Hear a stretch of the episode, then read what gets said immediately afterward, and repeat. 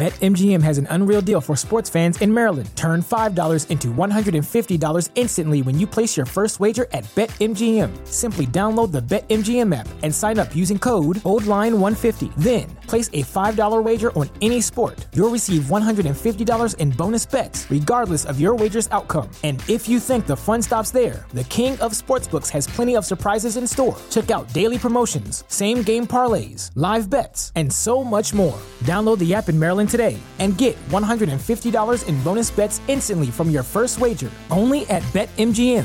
BetMGM and GameSense remind you to play responsibly. See BetMGM.com for terms. 21 plus only, Maryland only. New customer offer, subject to eligibility requirements. Rewards are non withdrawable bonus bets that expire in seven days. From issuance, please play responsibly. For help, visit mdgamblinghelp.org or call 1 800 Gambler in partnership with MGM National Harbor. Promotional not available in Washington, D.C.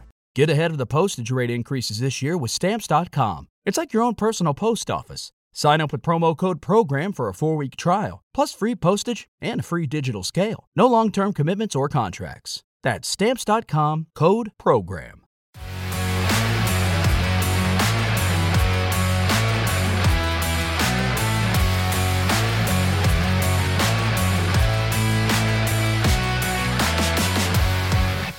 Herzlich willkommen zu Klartext Triathlon, der Triathlon-Podcast von 400 Watt FTP.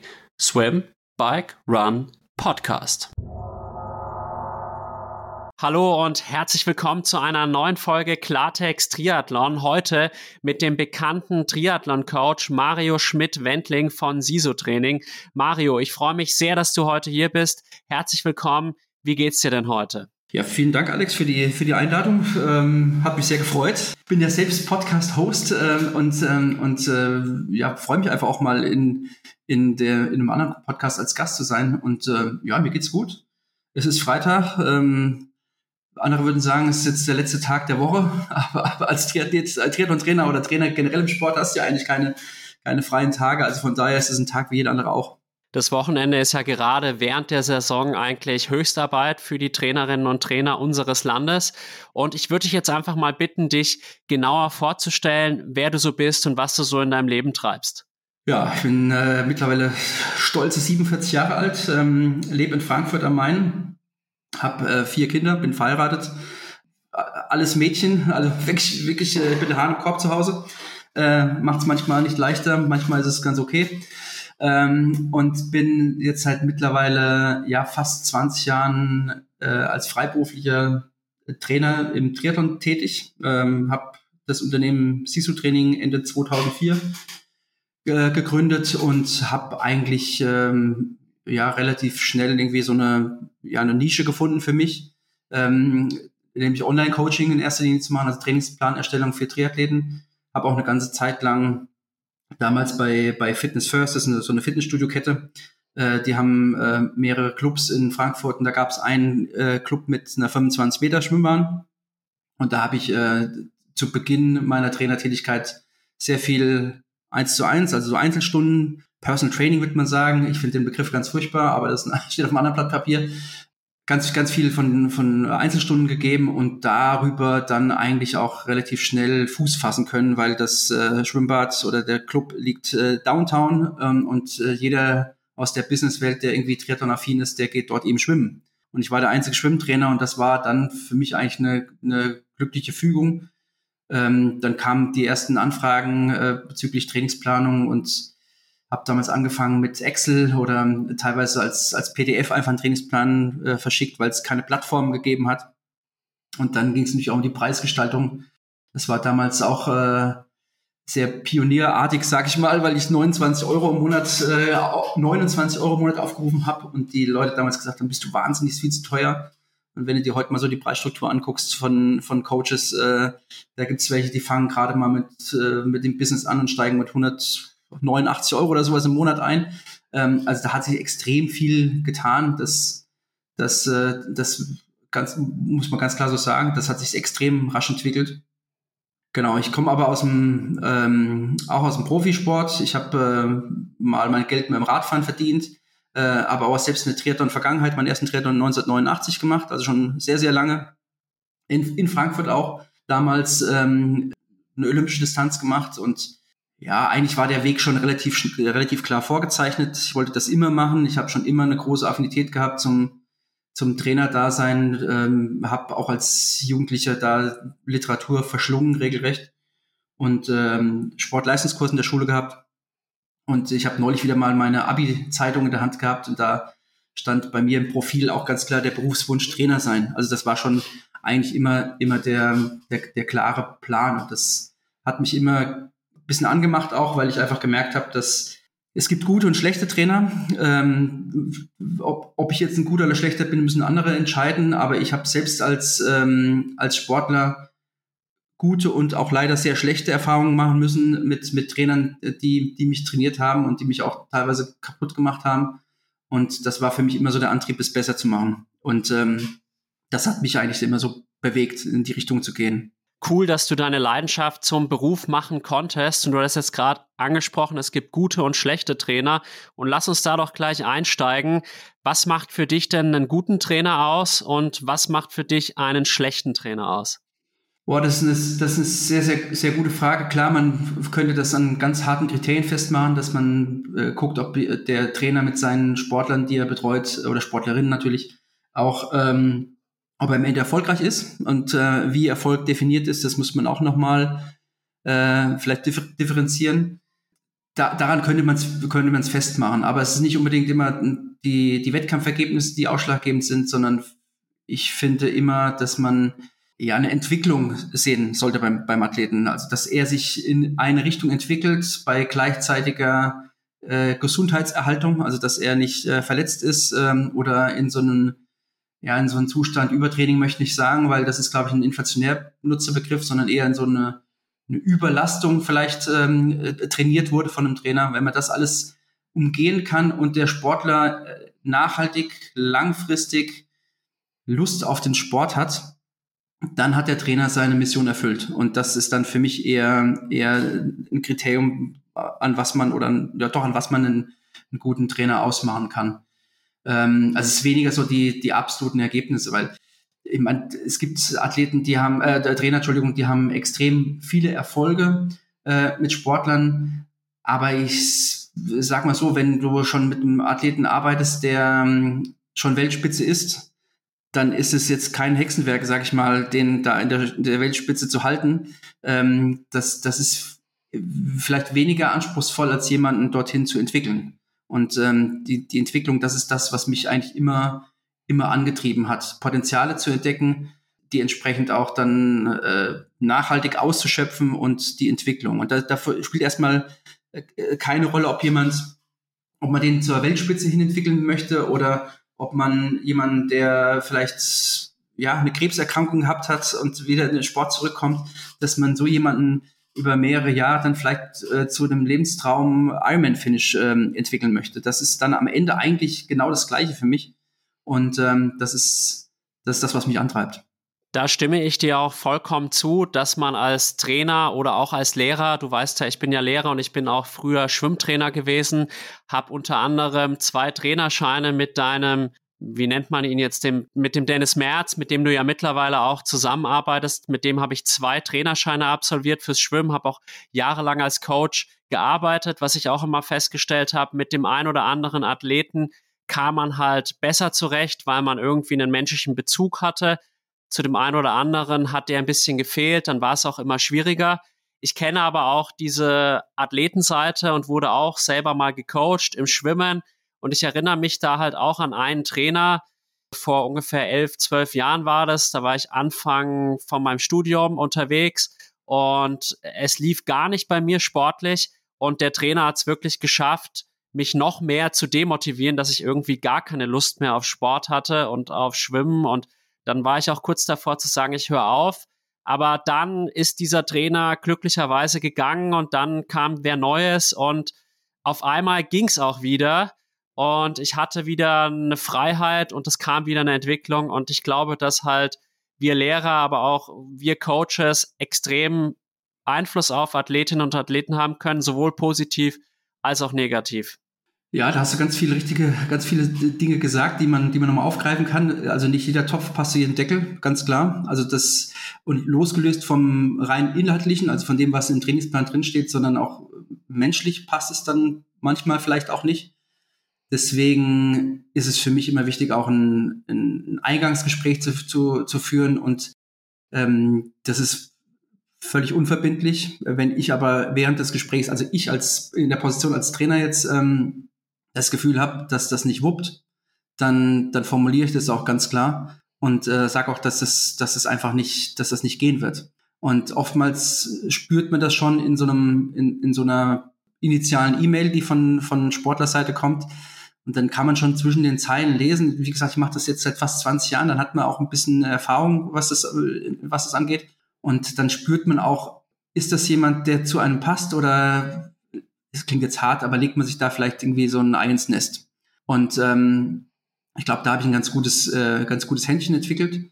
Das ist jetzt der große Vorteil mit, mit dem Dennis, äh, mit dem ich jetzt seit, ja, mittlerweile seit vier Jahren zusammenarbeite.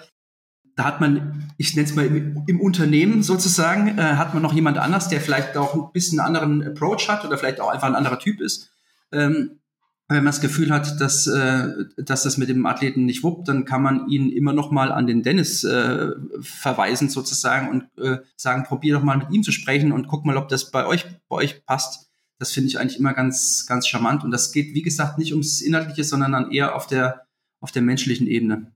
Weil das muss einfach, das, das muss passen. Du gehst ja eine Form von Beziehung ein.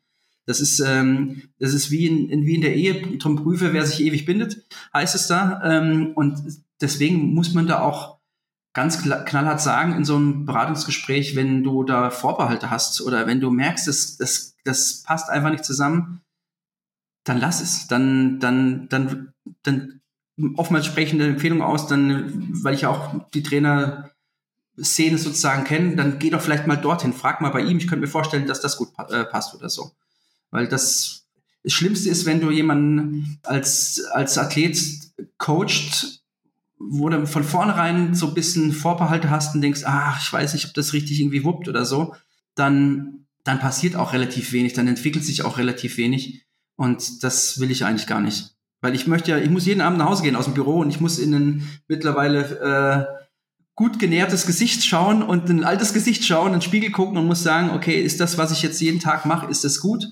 Oder, oder eben nicht. Und ich muss das ja vor mir selbst verantworten. Und wenn ich jetzt irgendwie irgendeinen Blödsinn mit jemandem mache, nur weil, weil ich jetzt irgendwie die, das, das Monetäre von dem, von dem, von dem Sportler haben möchte, also sprich äh, irgendwie Geld verdienen möchte damit, das ist nicht mein Antrieb. Also ich verdiene zwar Geld damit, das ist alles gut, ich kann meine Familie ernähren, das ist ganz großes Privileg, aber ähm, das ist für mich nicht vordergründig, sondern das ist eher die, das, das, was man halt eben so glücklicherweise mitnehmen kann. In erster Linie geht es mir darum, ich habe den Antrieb, ein guter Trainer zu sein und das das macht es meistens ein bisschen leichter.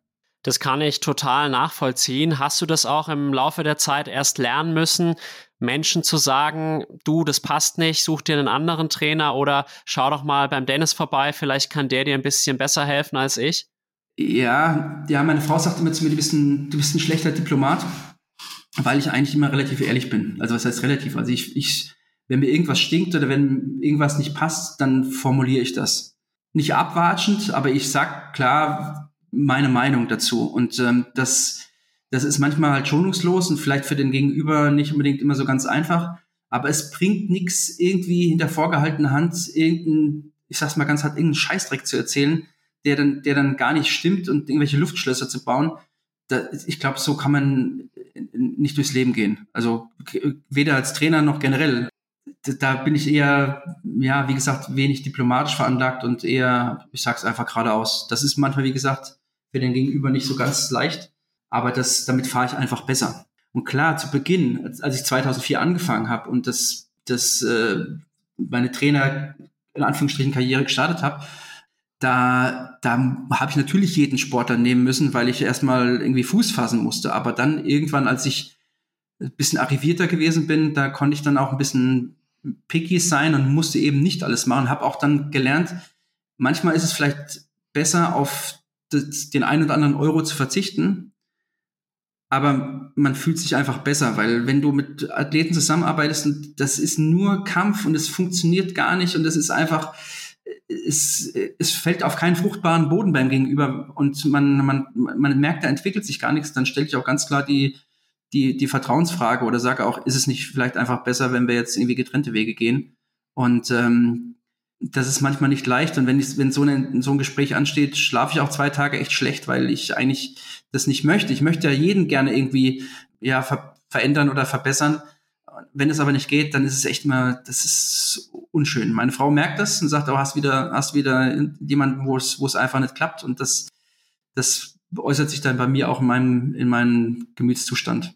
Mir wäre das auch extrem unangenehm und ich würde auch sagen, dass das bisher noch so eine kleine Schwäche von mir ist, da wirklich dann Klartext zu reden, was natürlich jetzt ein bisschen im Widerspruch zum ja. Namen dieses Podcasts hier steht, aber im Podcast gelingt mir das besser als im normalen Leben, aber das habe ich früher immer wieder gemerkt, dass das nicht so ganz meine Stärke ist, aber letztlich ist es für beide Seiten das Beste, wenn man da ehrlich miteinander spricht und dann hält man weder den einen noch den anderen auf und das ist wohl die richtige Herangehensweise. Aber lass uns jetzt auch mal genauer über das gesamte Angebot von SISO Training sprechen, weil es ist ja nicht nur Coaching, sondern ihr habt ja auch noch wesentlich mehr Schlagworte, vielleicht auch mal Beat the Heat, Jetlag, Leistungsdiagnostiken und so weiter. Skizziert es einfach mal, was ihr dem Kunden so bietet. Ja, also das, das Hauptaugenmerk ist ganz klar, in, in, liegt ganz klar auf der, auf der Trainingsplanung, auf dem eigentlichen Coaching. Und ähm, also das ist der, das ist der Grundstock sozusagen. Dann bieten wir, wie du schon angesprochen hast, verschiedene Module an, beziehungsweise äh, der Dennis und ich, wir haben jetzt in den letzten boah, anderthalb Jahren, ist es glaube ich, mit äh, mit äh, mit der Softwarefirma aus Oldenburg unsere eigene App mitentwickelt, die wahrscheinlich auch jetzt Ende des Jahres dann für andere nutzbar sein kann. Das ist so eine Education-App, so eine eher so eine Wissensdatenbank, so will ich es vielleicht mal sagen. Ähm, es gab jahrelang gab es so ein Teamforum und äh, das ist dann irgendwie so in den Nullerjahren vom vom Tangen her hängen geblieben. Also gab es keine Suchfunktion, es gab auch keine keine Ansicht auf dem Telefon. Es war alles irgendwie, es war alles irgendwann der Drops war gelutscht und das ist ein wichtiger, ein weiterer wichtiger Baustein, weil wir einfach der Meinung sind, ähm, dass Wissenstransfer ganz entscheidend ist. Ähm, denn das sage ich seit Jahren eigentlich, ein wissender Athlet ist ein besserer Athlet. Wenn er weiß, wenn er was tun sollte, äh, dann ähm, äh, wie es richtig geht vielleicht oder welche Dinge er nicht tun sollte, dann ähm, resultiert das immer in einem höheren Bewusstsein. Und ein höheres Bewusstsein mit einer gewissen Kontinuität im Training gekoppelt, führt ganz klar zu einer Leistungsentwicklung. Da, da führt kein Weg dran vorbei. Und das war mir eigentlich immer wichtig, dass man da auch Dinge ja mitgeben kann. Und heutzutage wird halt auch viel, ich will nicht sagen Blödsinn kolportiert im, im Internet und publiziert. Soll auch nicht heißen, dass ich da weiß der letzte Schluss bin, um Gottes Willen. Aber ich habe da auch eher eine klare, klare Meinung und die klare Meinung tue ich dann kund in, in Form von, von Artikeln oder von Videos innerhalb dieser App. Also das ist ein, weiterer wichtiger Bestandteil. Und klar, wir bieten Leistungsdiagnostiken an, wobei ich nicht unbedingt uneingeschränkter großer Fan bin von, von Leistungsdiagnostik, weil es einfach da zu große immer noch Fehlerquellen gibt. Äh, und das ist eher ein, wie ich finde, kein Messen, sondern eher ein Abschätzen von, von Parametern. Ähm, es ist einfach sehr, sehr fehlerbehaftet. Man, klar gibt es da harte Kriterien, nach denen man gehen kann. Ähm, ich finde heutzutage aber die, die Gewichtung der Physiologie oder Gewichtung der, der gemessenen Parameter im Labor finde ich viel zu, viel zu groß. Und äh, diese Obsession, die es da zum, zum, Teil gibt bezüglich V2 Max und äh, VLA Max, alles schön gut, dass man das messen kann. Und das hat natürlich auch seine Relevanz. Ich verschließe mich auch nicht vor der Wissenschaft oder von der, vor der Physiologie, um Gottes Willen. Aber es ist für mich nur ein Tool und nicht mehr, nicht weniger. Ähm, und es gibt aber, wie gesagt, Athleten, da habe ich immer den Eindruck, die trainieren für eine Leistungsdiagnostik und nicht für einen Wettkampf. Also da zählt alles im Labor und da, da wird die, die, die krassen V2 Max-Werte ermittelt, aber im Wettkampf kommt halt nichts an. Und für mich ist immer noch entscheidend, was auf dem Platz stattfindet, was wirklich im, im Wettkampf, im Wettkampf passiert. Wett, ich, ich trainiere für eine Wettkampfleistung und nicht für eine Trainingsleistung. Und es gibt einfach Athleten, die im Labor auch niemals das abrufen können, was sie, was sie im Feld äh, können. Deswegen bieten wir es an. Ähm, ich, wir stülpen das aber nicht über jeden drüber. Das heißt, es muss nicht jeder eine Leistungsdiagnostik machen. Es gibt auch unterschiedliche Athletentypen. Es gibt da Menschen, die brauchen das. Sie brauchen mal sowas Gemessenes oder vermeintlich Gemessenes. Ähm, es gibt Athleten, die kannst du damit äh, zum Teufel jagen. Die haben da gar keinen Bock drauf. Deswegen ist es kein, kein Must-Have, eine Diagnostik zu machen. Wir bieten es an. Und äh, klar, das Thema Nutrition ist halt immer, immer wichtiger geworden, jetzt gerade in den letzten Jahren. Das ist wahrscheinlich auch so der, für mich der Haupt-Game Changer, äh, Game Changer neben den Carbon-Schuhen, was die Leistungsentwicklung angeht.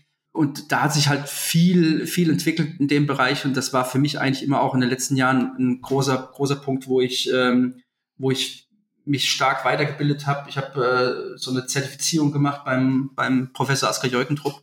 Ich darf mich Mastermind of Sports Nutrition nennen und äh, stehe da jetzt im regelmäßigen Austausch auch mit, mit dem Dr. Tim Potlogar und, äh, und anderen, weil ich da einfach ein großes Interesse dran habe und ich immer wieder auch sehe, dass Athleten da wirklich am struggeln sind. Also die machen ihre, ihre Trainingsarbeit, ihre Disziplin machen sie halt durch ich sag's mal, dumme Fehler in, in, in, in, Sachen Ernährung halt sowohl im Wettkampf als aber auch im Training kaputt.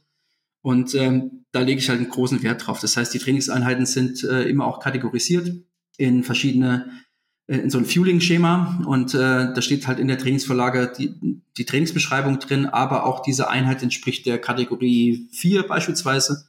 Und dann gibt es eine Tabelle und da weiß man auch, wie man sich vorher, während und nachher äh, mit Kohlenhydraten, Flüssigkeit, Natrium und vielleicht Protein ähm, entsprechend versorgen sollte. Das ist, das ist ein fixer Bestandteil.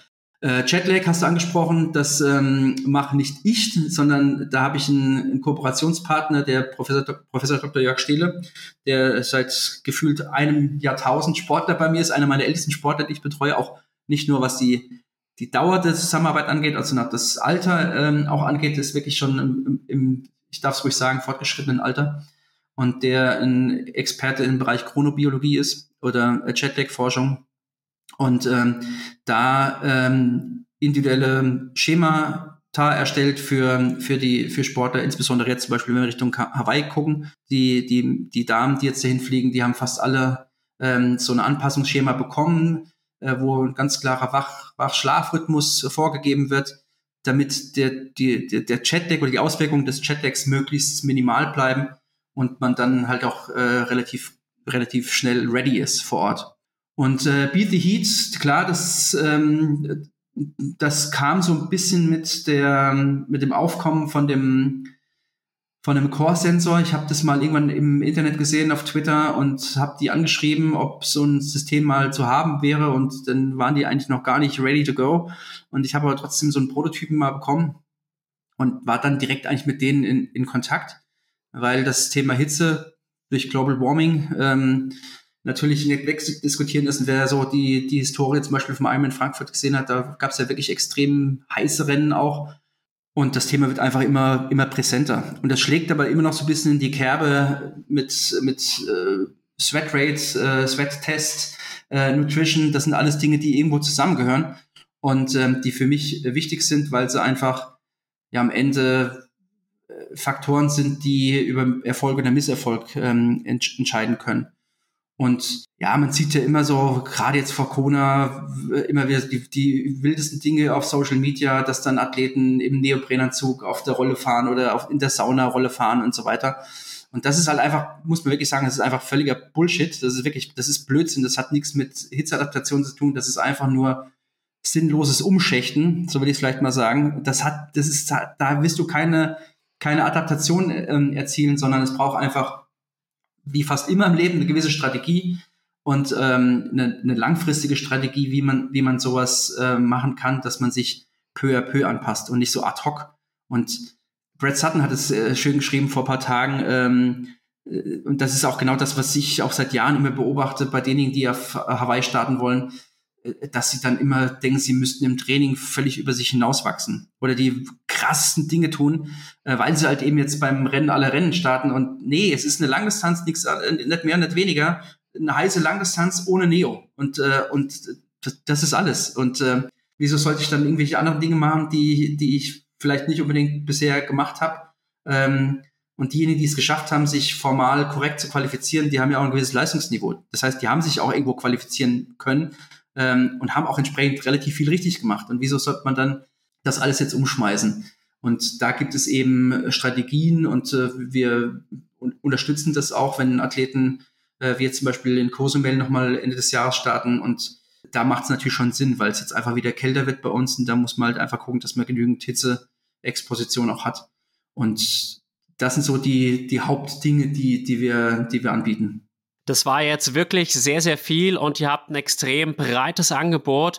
Ich glaube, da hebt ihr euch auch von einigen Konkurrenz-Coaching-Formaten ab.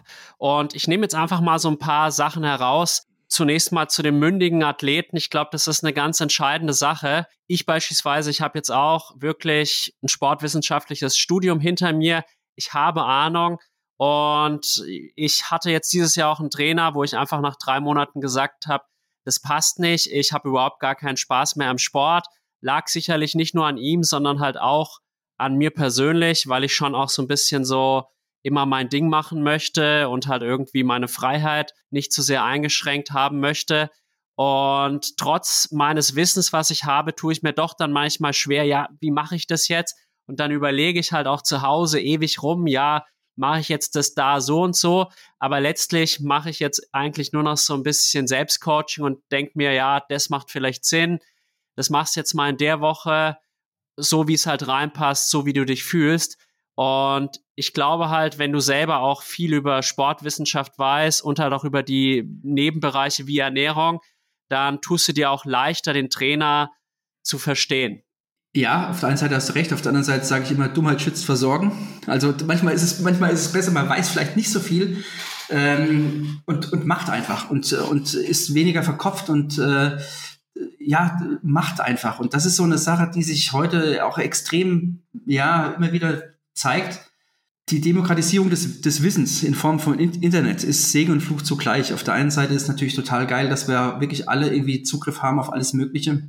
Aber es öffnet Tür und Tor auch für diejenigen, die vielleicht in einem Missverhältnis stehen zwischen aufgewandter Trainingszeit und Recherchezeit im Internet. Das soll heißen, dass es einfach zu viele gibt, die einfach zu viel lesen und die dann auf jeden Zug, der da vorbeifährt, aufspringen wollen und und halt äh, ja völlig völlig phlegmatisch sind und völlig sprunghaft sind und ähm, und dann immer auf der Suche nach dem letzten Prozentpunkt äh, Leistungssteigerung sind, aber halt die ersten 99 Prozent die Basics halt nicht können oder nicht oder nicht richtig machen. Und das ist das ist ein das ist ein großes ein großes Problem finde ich. Also da ich kann es nachvollziehen, wenn du natürlich auch einen gewissen Wissensstand hast über Studium und Ausbildung und so weiter, dann dann ist es mit Sicherheit von Vorteil.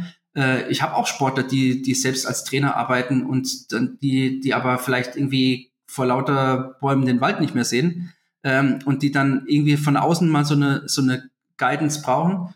Und mit denen tritt mal halt ein Dialog. Die fragen natürlich, warum machst du das jetzt? Äh, wieso machen wir das jetzt? Kannst du mir das erklären? Und dann gibt es natürlich auch den, äh, der, der, der Hintergrund wird geliefert, dass ähm, ist mir wieder bei dem Thema wissender Athlet, dass er auch weiß, warum das Konzept jetzt für ihn so gewählt wurde. Und ähm, das, da kann ich nur jeden, jeden dazu einladen, immer mit seinem Trainer in Dialog zu sprechen und das macht dann vielleicht einen guten, guten Trainer aus. Das würde ich dann vielleicht schon sagen, ähm, wenn der Trainer in der Lage ist, vielleicht einen komplexen Sachverhalt so einfach runterzubrechen, dass es jeder versteht und, und nicht unbedingt mit viel pseudowissenschaftlichen Begriffen um sich schmeißt, sondern einfach die Dinge wirklich klar benennt, dass der Sportler auf der anderen Seite, dass der auch das wirklich umgesetzt bekommt und da auch wirklich weiß, was er eigentlich damit ähm, anzufangen hat.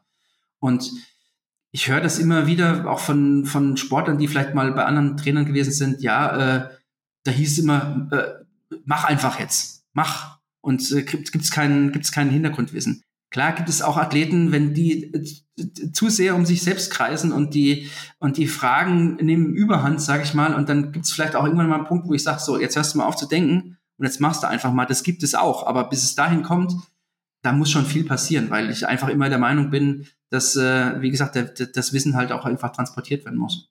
Wenn man da zu verkopft rangeht, dann wird's auch nichts. Ich glaube, da kam jetzt auch ein bisschen falscher Eindruck bei dir rüber. Also ich bin da wirklich jetzt auch keiner, der sich jetzt da ewig den Kopf zerbricht. Ehrlich gesagt, im Moment trainiere ich eher nach Lust und Laune, weil ich halt auch 2021 festgestellt habe, da hatte ich 2021 im Winter fünf Monate Krankheit, weil es da so richtig mit meinen Nebenhöhlenentzündungen losging. Dann war ich im März wieder gesund und ich war dann für die Challenge Samorin gemeldet im August. Und dann habe ich halt fünf Monate eigentlich nur Lit-Training gemacht, nach Lust und, Lust und Laune, schon mit relativ viel Umfang. Dann die letzten fünf, sechs Wochen halt spezifische Einheiten.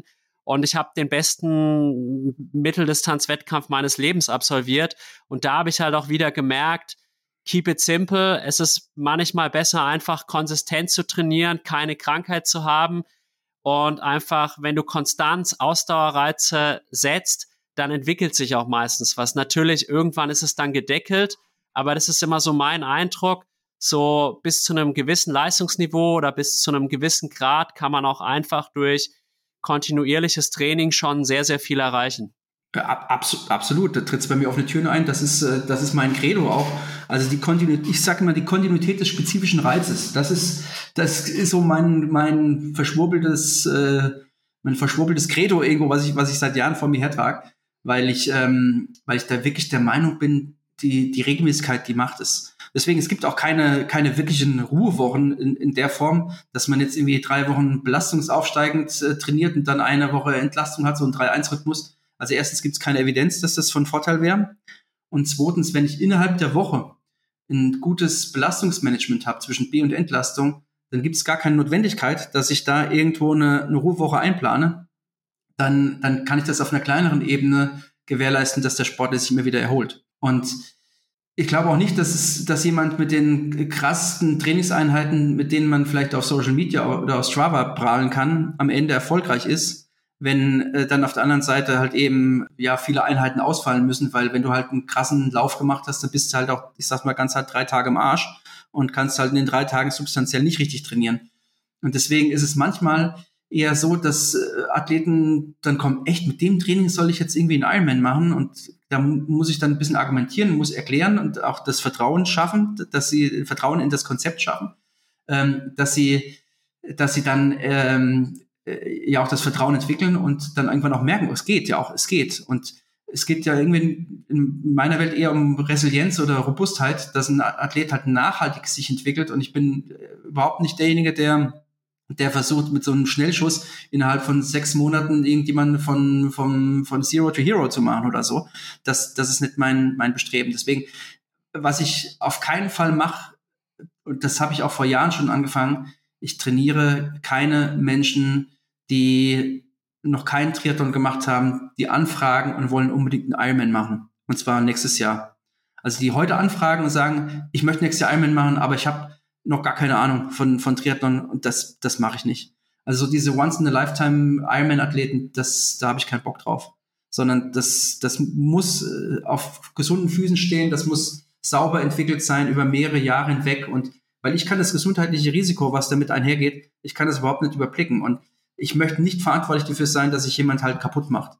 Und, ähm, und wenn jemand schon zehn Jahre lang oder fünf Jahre lang Triathlon gemacht hat, bisher nur olympisch und sagt aber, jetzt habe ich das Go beispielsweise von meiner Frau, ich kann einmal das Projekt Ironman angehen, das ist ein ganz, andere, ganz anderes Thema, aber so, ich nenne es mal so ein bisschen die Lifestyle-Athleten, die once in a lifetime äh, Ironman machen, da äh, die, die es vielleicht jetzt hören, braucht nicht anfragen. Da gibt es immer eine relativ, relativ große Watschen, sag ich mal. Vor ein paar Wochen war das auch jemand, äh, Unternehmensberater, auch vier Kinder, Unternehmensberater mit sechs Stunden ähm, Trainingszeit zur Verfügung und er will in Hawaii. Hat noch nie einen Triathlon gemacht, sage ich. Also klar, ich kann Eufemiano Fuentes anrufen, wir können gucken, dass wir was mit Epo machen oder sonst irgendwas. Äh, dann, dann, geht, dann geht's vielleicht, aber das ist ja völliger, völliger Mumpitz, muss man wirklich sagen. Und äh, ihm das halt relativ deutlich zu verklickern, war nicht leicht, er war auch ziemlich angepisst. Ähm, aber ich kann, ich konnte einschlafen abends. Weil wenn ich das jetzt gemacht hätte, ich, ich werde meines Lebens nicht mehr froh. Da habe ich keinen Bock drauf. Das wäre auch unverantwortlich in meinen Augen, weil ein Ironman braucht mal mindestens zwischen fünf und sieben Jahren Vorbereitung, also halt regelmäßiges Training und erstmal auch kürzere Distanzen.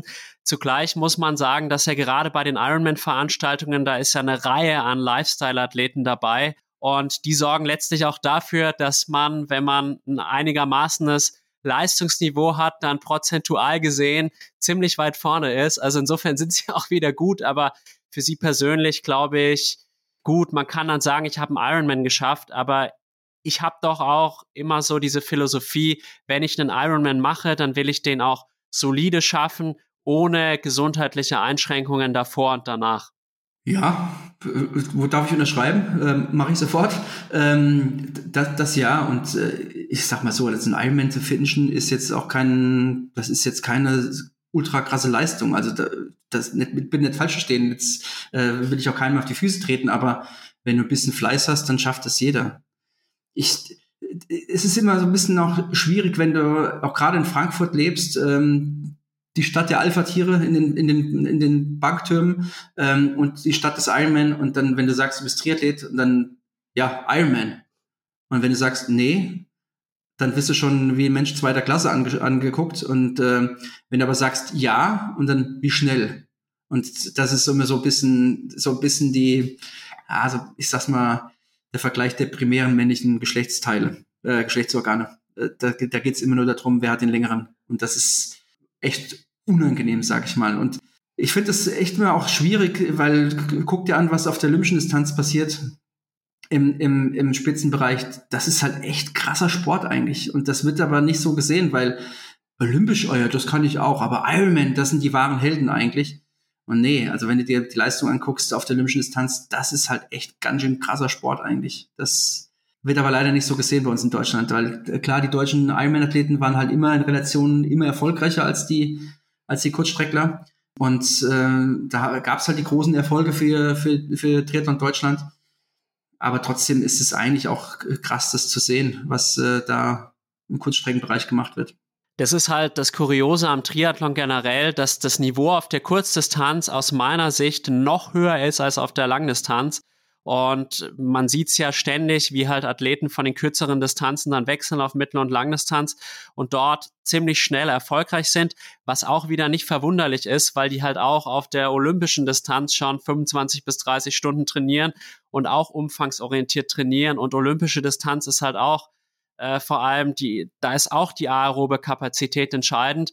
Das, das heißt, es ist jetzt eigentlich kein Wunderwerk, aber es wird halt in der öffentlichen Wahrnehmung ganz anders betrachtet und erfährt nicht diese Aufmerksamkeit. Du hattest jetzt vorhin auch noch angesprochen, dass viele Athleten eher auf eine Leistungsdiagnostik trainieren als auch auf einen Wettkampf. Ich muss auch immer sagen, ich finde es total irre, wie auf vor allem Swift alle einen FTP von 350 haben. Und ich muss halt gestehen, ich komme da halt eher mit 270 bis 280, je nach Tagesverfassung hin. Und äh, ich denke mir dann immer so, wenn ich an Swift denke, du bist der schlechteste überhaupt. Und dann fahre ich aber bei der Challenge Samorin nur eine Minute langsamer als der, derjenige, der jetzt angeblich 70 Watt FDP mehr hat als ich bei gleichem Gewicht.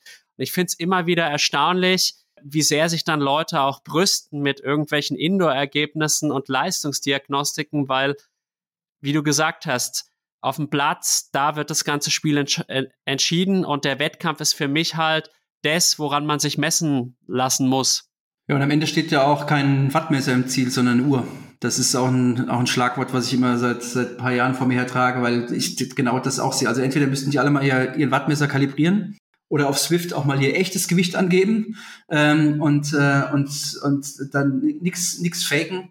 Und äh, wie gesagt, wenn jemand 330 Watt im, im Ironman tritt, ähm, aber dann halt äh, 4 Stunden 50 damit fährt, also entweder wiegt er eine Tonne, jetzt mal ein bisschen überspitzt dargestellt, oder er sitzt halt wie ein Brückenpfeiler in Sachen Aerodynamik auf dem, auf dem Fahrrad. Es geht nicht darum, die meiste Watt zu treten, sondern es geht darum, am schnellsten zu fahren und den, den meisten Ertrag zu erzielen mit, mit, dem, mit der aufgewandten Energie. Und da gibt es einfach echt immer große Probleme. Oder aber, was ich auch immer geil finde, ist, ähm, ja, ich konnte 320 Watt fahren, aber ähm, mein Magen hat dann kollabiert oder so. Und ich konnte ich konnte dann meine Nutrition nicht mehr aufnehmen. Ja, klar, dann bist du einfach zu schnell gefahren. Und dann hat das nichts damit zu tun, dass dann, dass du deine, dass du einen Mageninfekt gehabt hast oder sowas, sondern du hast es einfach übertrieben. Und dann hat es einfach nicht zusammengepasst. Das finde ich auch manchmal äh, echt krass. Oder auch die, die Differenz zwischen äh, Strava Trainingseinheiten und dem, was dann im Wettkampf im Sommer passiert. Also ich, ich habe ein paar Sportler, da gucke ich immer mal hin, weil mich echt auch einfach interessiert, wie sie sich entwickeln auf Strava. Ähm, ich poste das selbst gar nichts, also das, das nicht, ich gucke immer nur mal. Oder auch wenn mit bei, im Profi-Triathlon guckt man natürlich, haben diejenigen, die im, im, ähm, im gleichen Rennen sind, haben die einen Strava-Account, was haben die zuletzt gemacht, um vielleicht auch so ein Stärken-Schwächen-Profil mal zu erstellen oder mal zu gucken, sind die in Shape, wenn sie alles hochladen. Aber was ich eigentlich sagen wollte, ist, wenn du da Dinge siehst im Januar oder im Februar zum Teil, was da trainiert wird und dann, äh, was dann im Wettkampf äh, im, im Sommer passiert, dann sind die teilweise im Winter intensiver und schneller unterwegs als in den Wettkampfergebnissen. Und da spricht ja nichts dagegen, wenn man das mal probiert, wenn man vielleicht mal Dinge ausprobiert, andere Wege beschreitet im Training. Aber wenn das halt dann mehrere Jahre am Stück passiert, dann muss man schon sagen, dann ist die flach, die, die, dann ist es halt eine relativ flache Lernkurve. Und dann passiert da auch echt einfach, ja, relativ wenig, sag ich mal. Und es geht nicht um Strava. Ähm, es gibt Athleten, denen, in Anführungsstrichen, verbiete ich Strava, weil ich weiß, die gucken dahin und die machen sich verrückt, weil sie sehen, was andere trainieren und versuchen, das natürlich in irgendeiner Form zu kopieren und dann sehen sie ihren Trainingsplan, der halt äh, zehn Stunden weniger vielleicht äh, beinhaltet. Das bedeutet aber auch nicht, dass es jetzt Ponyhof wäre und das mit Faulheit zum Erfolg äh, bei SISU-Training ähm, äh, äh, das, das Credo wäre, sondern wenn jemand schon 17 Stunden trainiert, aber dann ein anderer vielleicht 27 Stunden trainiert ähm, und äh, ja, und dann wollen die, natürlich jeder will mehr trainieren und und äh, dann sage ich mir, ey, löst dich davon, melde dich bei Strava ab, guck nicht mehr hin oder äh, stell das Abonnement ab ähm, und, und mach das nicht. Guck da nicht hin, sondern versuch dich auf dich zu fokussieren. Das ist einer der, neben dem, neben der Demokratisierung des Wissens in Form von Internet, ist Strava ein riesen, ein riesen Problem, weil man natürlich dann irgendwie ja immer guckt, was die anderen machen und vielleicht den Fokus auf, auf sich verliert und auf seine eigenen auf eigene, seine eigenen Stärken oder auf sein eigenes Konzept, was man trainiert, weil man das permanent dann sehr stark in Frage stellt. Ich möchte es ja auch, dass Athleten das in Frage stellen. Ich möchte, dass Athleten mich fragen, hey, erklär mir mal, wieso machen wir das denn? Das möchte ich ja. Ich, ich bin auch konsensbereit. Also wenn einer sagt, ich würde es aber gerne mal ausprobieren, dann äh, kann man das gerne mal machen. Ich habe einen Sportler gehabt jetzt vor ein paar Wochen, der wollte unbedingt, weil er da eine gewisse Obsession auch hat in Sachen VO2 Max, der wollte unbedingt mal so ein in V2 Max Block machen. Der wollte das wirklich mal gucken, weil er so ein bisschen am, am Zweifeln gewesen ist, dass er, dass er da so eine niedrige V2 Max hat. Ja, dann habe ich gesagt, okay, kann man natürlich machen, aber du musst überlegen, dass vielleicht die Wettkampfergebnisse, die dann noch du vor der Brust hast, dass die vielleicht ein bisschen in Gefahr sind. Hat er in Kauf genommen. Ich habe mich da breitschlagen lassen, in Anführungsstrichen, und dann hat mir das eben mal gemacht. Aber es ist, ähm, es ist schon so, dass ich natürlich irgendwo die Verantwortung trage. Ich habe den Hut auf und am Ende muss ich es schon irgendwo auch verantworten. Aber da, da muss immer ein Dialog stattfinden. Man muss immer den Sportler mit ins Boot holen und seine Bedürfnisse und seine Fragen und seine Anregungen immer auch ernst nehmen. Das, äh, wenn du das abwatscht und sagst, nee, mach ich nicht, dann, dann das ist, macht dann, glaube ich, einen, eher einen schlechten oder guten Trainer aus. Das stimmt. Äh, man darf vor allem jetzt bei Athleten wie mir nicht zu sehr von oben herab diktatorisch davor gehen. Das kann ich gar nicht abhaben, weil das total im Widerspruch zu meinem Freiheitssinn einfach ist. Und darf ich fragen, wie die Geschichte mit dem Athleten ausgegangen ist? Kamen die Wettkampfergebnisse oder waren die dann doch eher zu vernachlässigen? Ja, das ist ein interessantes Thema, weil dann war auch noch ein Trainingslager dazwischen. Ähm, am Ende von dem V2 Max Block äh, war noch ein Trainingslager, was sehr umfangsorientiert gewesen ist, äh, kam dann zustande. Und ähm, er hat dann aber, ähm, ich glaube, eine Woche oder zwei Wochen nach dem Trainingslager dann eine Diagnostik gemacht und er hat eine Umfangs, äh, eine, eine, eine V2 Max-Steigerung gehabt.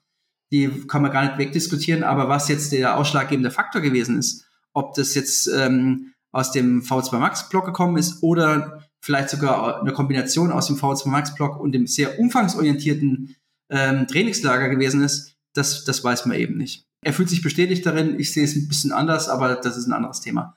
Das ist auch so ein Thema, V2 Max. Jeder ist da obsessiv und ja, wir müssen jetzt äh, V2 Max steigern, ich muss eine hohe V2 Max haben. Dabei vergessen ganz viele, dass man die V2 Max nicht nur durch Intervalle steigert, sondern eben durch auch Grundlagentraining. Und ähm, das ist die, die sichere Variante, weil eben Verletzungsgefahr und Überlastungsgefahr auch deutlich geringer ist. Und man auch da, dann zwei Fliegen mit einer Klappe schlägt, nämlich dann auch noch den den Stoffwechsel so entsprechend konditioniert, dass man vielleicht weniger Kohlenhydrate verstoffwechselt, sprich die VLA Max geht dann auch in den Keller. Man hört jetzt so eine gewisse Coaching-Philosophie bei dir heraus. Ich habe so den Eindruck, so ein bisschen einfach alles einfacher zu halten, nicht zu kompliziert zu denken. Bin ich da richtig mit deinem Eindruck und geh doch auch mal ganz allgemein auf deine Coaching-Philosophie ein? Mhm. Also klar, das klingt so ein bisschen, als wenn ich mir, als wenn ich mich äh, sträuben würde, neuere Strömungen anzunehmen oder oder äh, mich vor, vor Physiologie jetzt komplett verschließe. Überhaupt, überhaupt gar nicht. Ich lese Paper und ich, äh, ich bilde mich äh, permanent weiter. Nur am Ende muss man halt gucken, dass man auch irgendwie so eine Handschrift rausstrickt und dass man überlegt, was ist denn jetzt wirklich relevant? Konkretes Beispiel, wenn ich einen Athleten habe, der drei Stunden 30 im Ironman-Marathon laufen möchte, ein Fünfer-Schnitt, dann sehe ich jetzt keine Notwendigkeit darin, den 10 mal 1000 Meter in 3,20 auf den Kilometer oder 3,30 laufen zu lassen. Weil das hat mit dem, was er später im Ironman zu erwarten hat, äh, an, in Sachen Anforderungsprofil überhaupt gar nichts zu tun. Und es soll heißen, dass man natürlich schon auch äh, Intervalle, Intervalle braucht, das ist ganz klar, aber äh, oder Intensitäten braucht, aber die müssen angepasst sein. Der Jahreszeit, dem Athletentypus, Mann, Frau, äh, leicht schwer, erfahren, nicht erfahren, verletzungsanfällig, äh, robust. Das sind so die Unterscheidungskriterien. Es muss angepasst sein und das bringt nichts, wenn man dann Dinge trainiert, die einen gar nicht irgendwie auf der Langdistanz in dem Fall jetzt äh, irgendwie von Vorteil äh, oder zum, zum Vorteil gereichen, sondern da muss man einfach sagen, das ist, das ist dann Mumpitz. Das ist dann in meinen Augen Schwachsinn. Also das muss simpel sein, es muss das ab, abgebildet werden, was am Ende relevant ist. Und dazu muss man natürlich erstmal wissen, was ähm, das Anforderungsprofil ist. Beispiel Christian Störzer ist beim ähm, Breuermann gestartet. Ähm, wer das Rennen kennt, äh, ich glaube fast 5000 Höhenmeter beim Radfahren, Col de Isoar äh, geht's da hoch, also über eine Stunde lang ähm, oder fast anderthalb Stunden lang bergan, wo du einfach ein bisschen mehr Intensität brauchst als jetzt bei einem, bei einem flachen Ironman. So, wenn du das Anforderungsprofil kennst, weißt du auch, was dann im Training äh, abgeleitet halt passieren muss. Dann musst du halt vielleicht äh, in der Lage sein, auch mal eine Stunde äh, über deinen normalen Verhältnissen zu fahren, ohne dass dich äh, die, die Beine bricht am Ende. Das muss man am Ende rausfinden. Du musst immer gucken, was hast du zur Verfügung an, an ich sag jetzt mal ein bisschen blöd Athletenmaterial ähm, und was was ist das, was ähm, was was sich erwartet im Wettkampf und die beiden Dinge muss verknüpfen und das ist eigentlich meine Aufgabe. Und oftmals ist es halt zu, zu kompliziert gedacht. Ein konkretes Beispiel vor, war es schon ein paar Jahre her, habe ich einen Sportler beim im Schwimmtraining gehabt, im, im, im Vereinstraining. Und ich habe eine Ansage gemacht, ja, wir schwimmen jetzt äh, 15 mal 100 hart. Und dann sagt er, ja, ist das jetzt GA2 Plus oder ist es WSA? Und dann sage ich, nee, es ist einfach nur schnell. Schwimm einfach schnell und denk nicht. Das heißt, weißt, so eine granulare Abstufung, GA2 plus WSA, wer kann, wer kann denn das differenzieren? Also das kann vielleicht ein Schwimmer, wenn er sehr erfahren ist, der kann vielleicht, äh, hat ein gutes Tempogefühl, kann das differenzieren auf die Sekunde genau. Aber die meisten Age-Group-Triathleten, die, ich sag's mir jetzt mal ein bisschen ketzerisch, eher damit beschäftigt sind, nicht unterzugehen, ähm, die sind, die sind, ähm, ob die jetzt eine 1,33 oder 1,34 auf 100 schwimmen, ist doch, ich sag's mal ganz hart, scheißegal, wie du das Kind nennst. Ob das GA2 ist oder WSA oder was auch immer, ist es, ist es einfach schnell. Und ich glaube, dass man da manchmal besser beraten ist, das nicht so extrem verkompliziert zu machen. Oder dann auch, ja, soll ich jetzt 223 oder 226 Watt fahren? Also zeig mir einen Menschen, der den Wattbereich aufs Watt genau, aufs Müh genau permanent halten kann. Also das geht ja, das ist ja nicht praktikabel. Und viele sind dazu zu verkopft und zu, zu Zahlen affin oder zu obsessiv, was solche Zahlen angeht und, äh, und vergessen eigentlich so ein bisschen auch das eigene Körpergefühl. Und das versuche ich immer so auch ein Stück weit zu vermitteln und, und äh, Tagesform immer mit einzubringen. Du bist halt eben kein Roboter, der immer zu gleichen Kriterien funktioniert und keine Maschine, kein Algorithmus, sondern du hast Emotionen als Mensch, ob das Trauer, Freude, äh, was auch immer ist. Jetzt klingen die Glocken, Glockentrieben an der, an der Kirche. Ähm, das, sind, das sind Emotionen und das sind Emotionen sind extrem starke Triebfedern in beide Richtungen.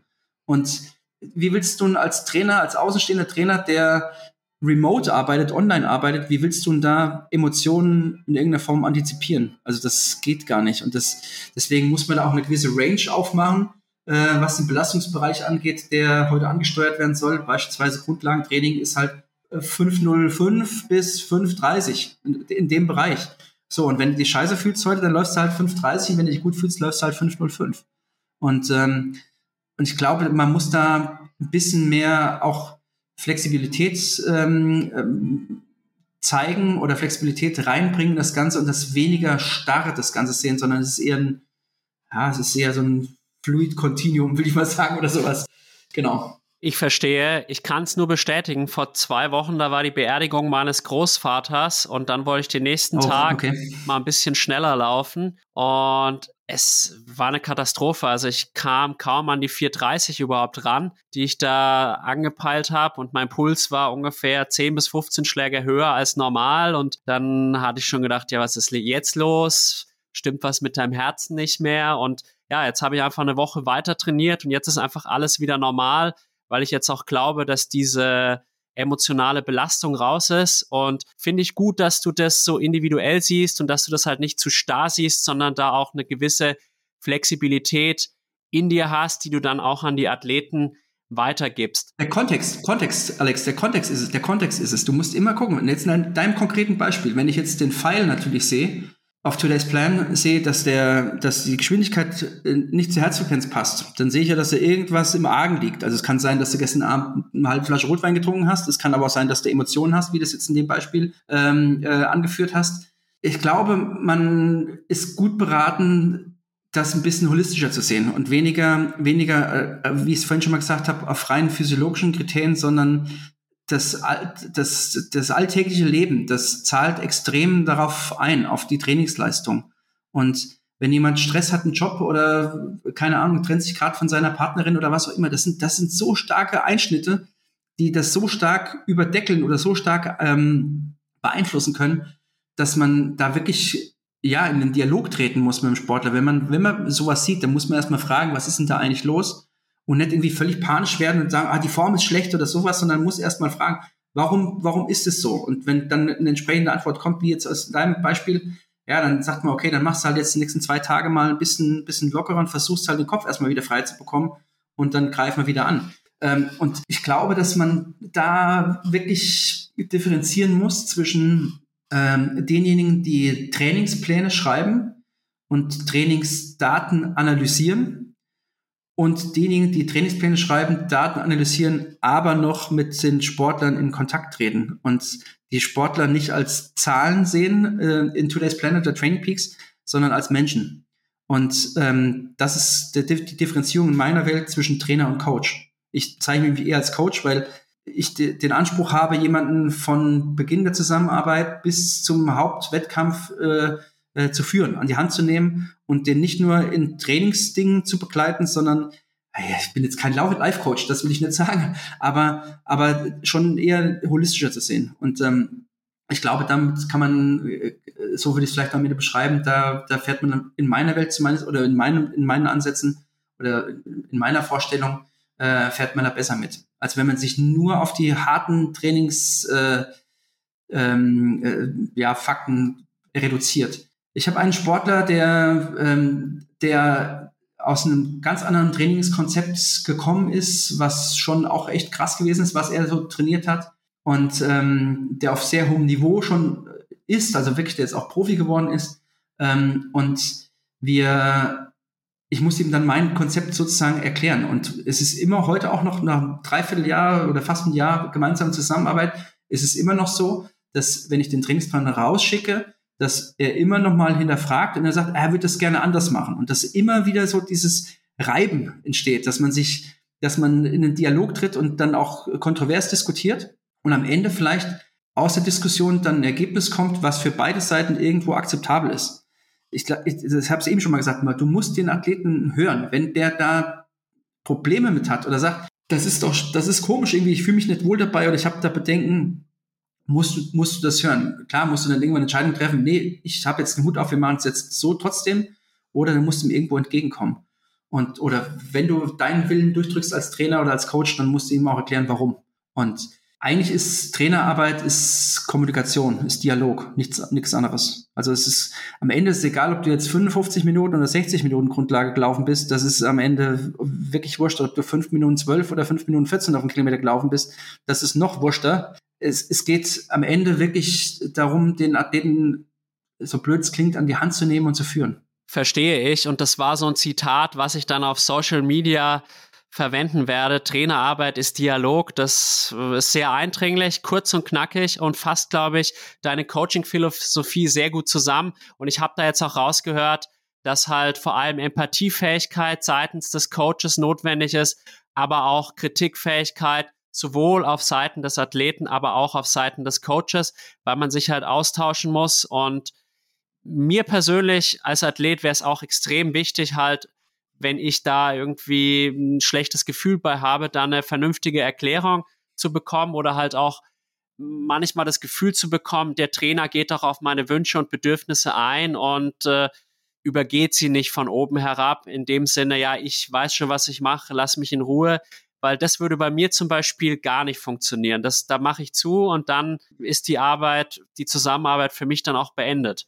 Ja, ja, ja, kann ich äh, sehr gut nachvollziehen. Ganz konkretes Beispiel gestern, ein Athlet, der Frankfurt Marathon laufen möchte und er war jetzt ein paar Tage krank und oder hatte auch jetzt eine Phase gehabt, wo er relativ wenig machen konnte und gestern stand eine doch sehr sportliche Intervallsession an, die ja schon, ich habe, als ich es aufgeschrieben habe, habe ich schon gedacht, ah, ich weiß nicht, ist es vielleicht zu krass? Also ich habe schon so ein bisschen Gewissensbisse gehabt und er hat dann eigentlich, aber ich habe es dann trotzdem gemacht, weil er sehr robust ist als, als Athlet. Ähm, und ähm, er hat mir dann zugeschrieben, es war zu hart, ich ging nicht, ich, ich habe die Einheit abgebrochen und hat dann Kopfkino bekommen und sagt, ah, ich weiß nicht, ich glaube, ich muss den Frankfurt-Marathon ab, äh, abmelden. So, dann habe ich ihm äh, gestern eine Sprachnachricht geschickt, weil das ist, macht dann mehr Sinn, sowas vielleicht auch nicht in Schriftform zu bringen, sondern wirklich, dass man den Tonfall auch raushört, weil das ja doch immer wieder ein Problem ist, dass man geschriebenes Wort durchaus unterschiedlich interpretieren kann. Und in dem Fall habe ich ihm eine Sprachnachricht geschickt und habe ihm habe auch klar die Schuld auf mich genommen, habe ganz klar gesagt, ja, er weiß, das war ganz dünnes Eis und das war so ein bisschen schon fragwürdig, ob die Einheit Sinn macht. Und ich habe ähm, jetzt gesehen, dass sie nicht Sinn gemacht hat. Und es tut mir leid, dass ich dich dann irgendwie ähm, ja vielleicht in, in Schwierigkeiten gebracht habe, mental oder auch körperlich. Und ich glaube, dass man Fehler, wenn man Fehler gemacht hat, dass man einfach dazu stehen muss und muss einfach sagen, das ist so und dann so versuche ich auch meine Kinder zu erziehen.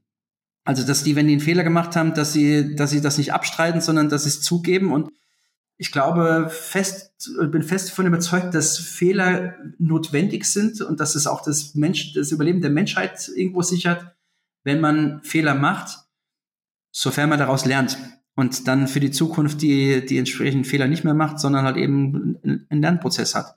Und das wird mir nicht mehr passieren bei dem Sportler. Das wird mir nie wieder passieren. Aber letztendlich ist das, was wir in der tagtäglichen Arbeit machen als, als Trainer oder als Coach, es ist ja ein experimentelles Anwenden von Trainingswissenschaft. Jetzt klar, es gibt die Prinzipien mit Superkompensation kann man auch hinterfragen.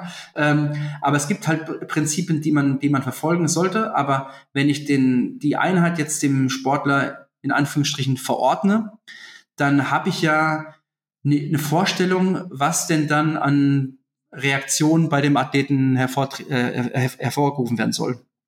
Aber ob das 100% so eintritt, das weiß ich ja nicht, sondern es ist immer so ein bisschen Trial and Error.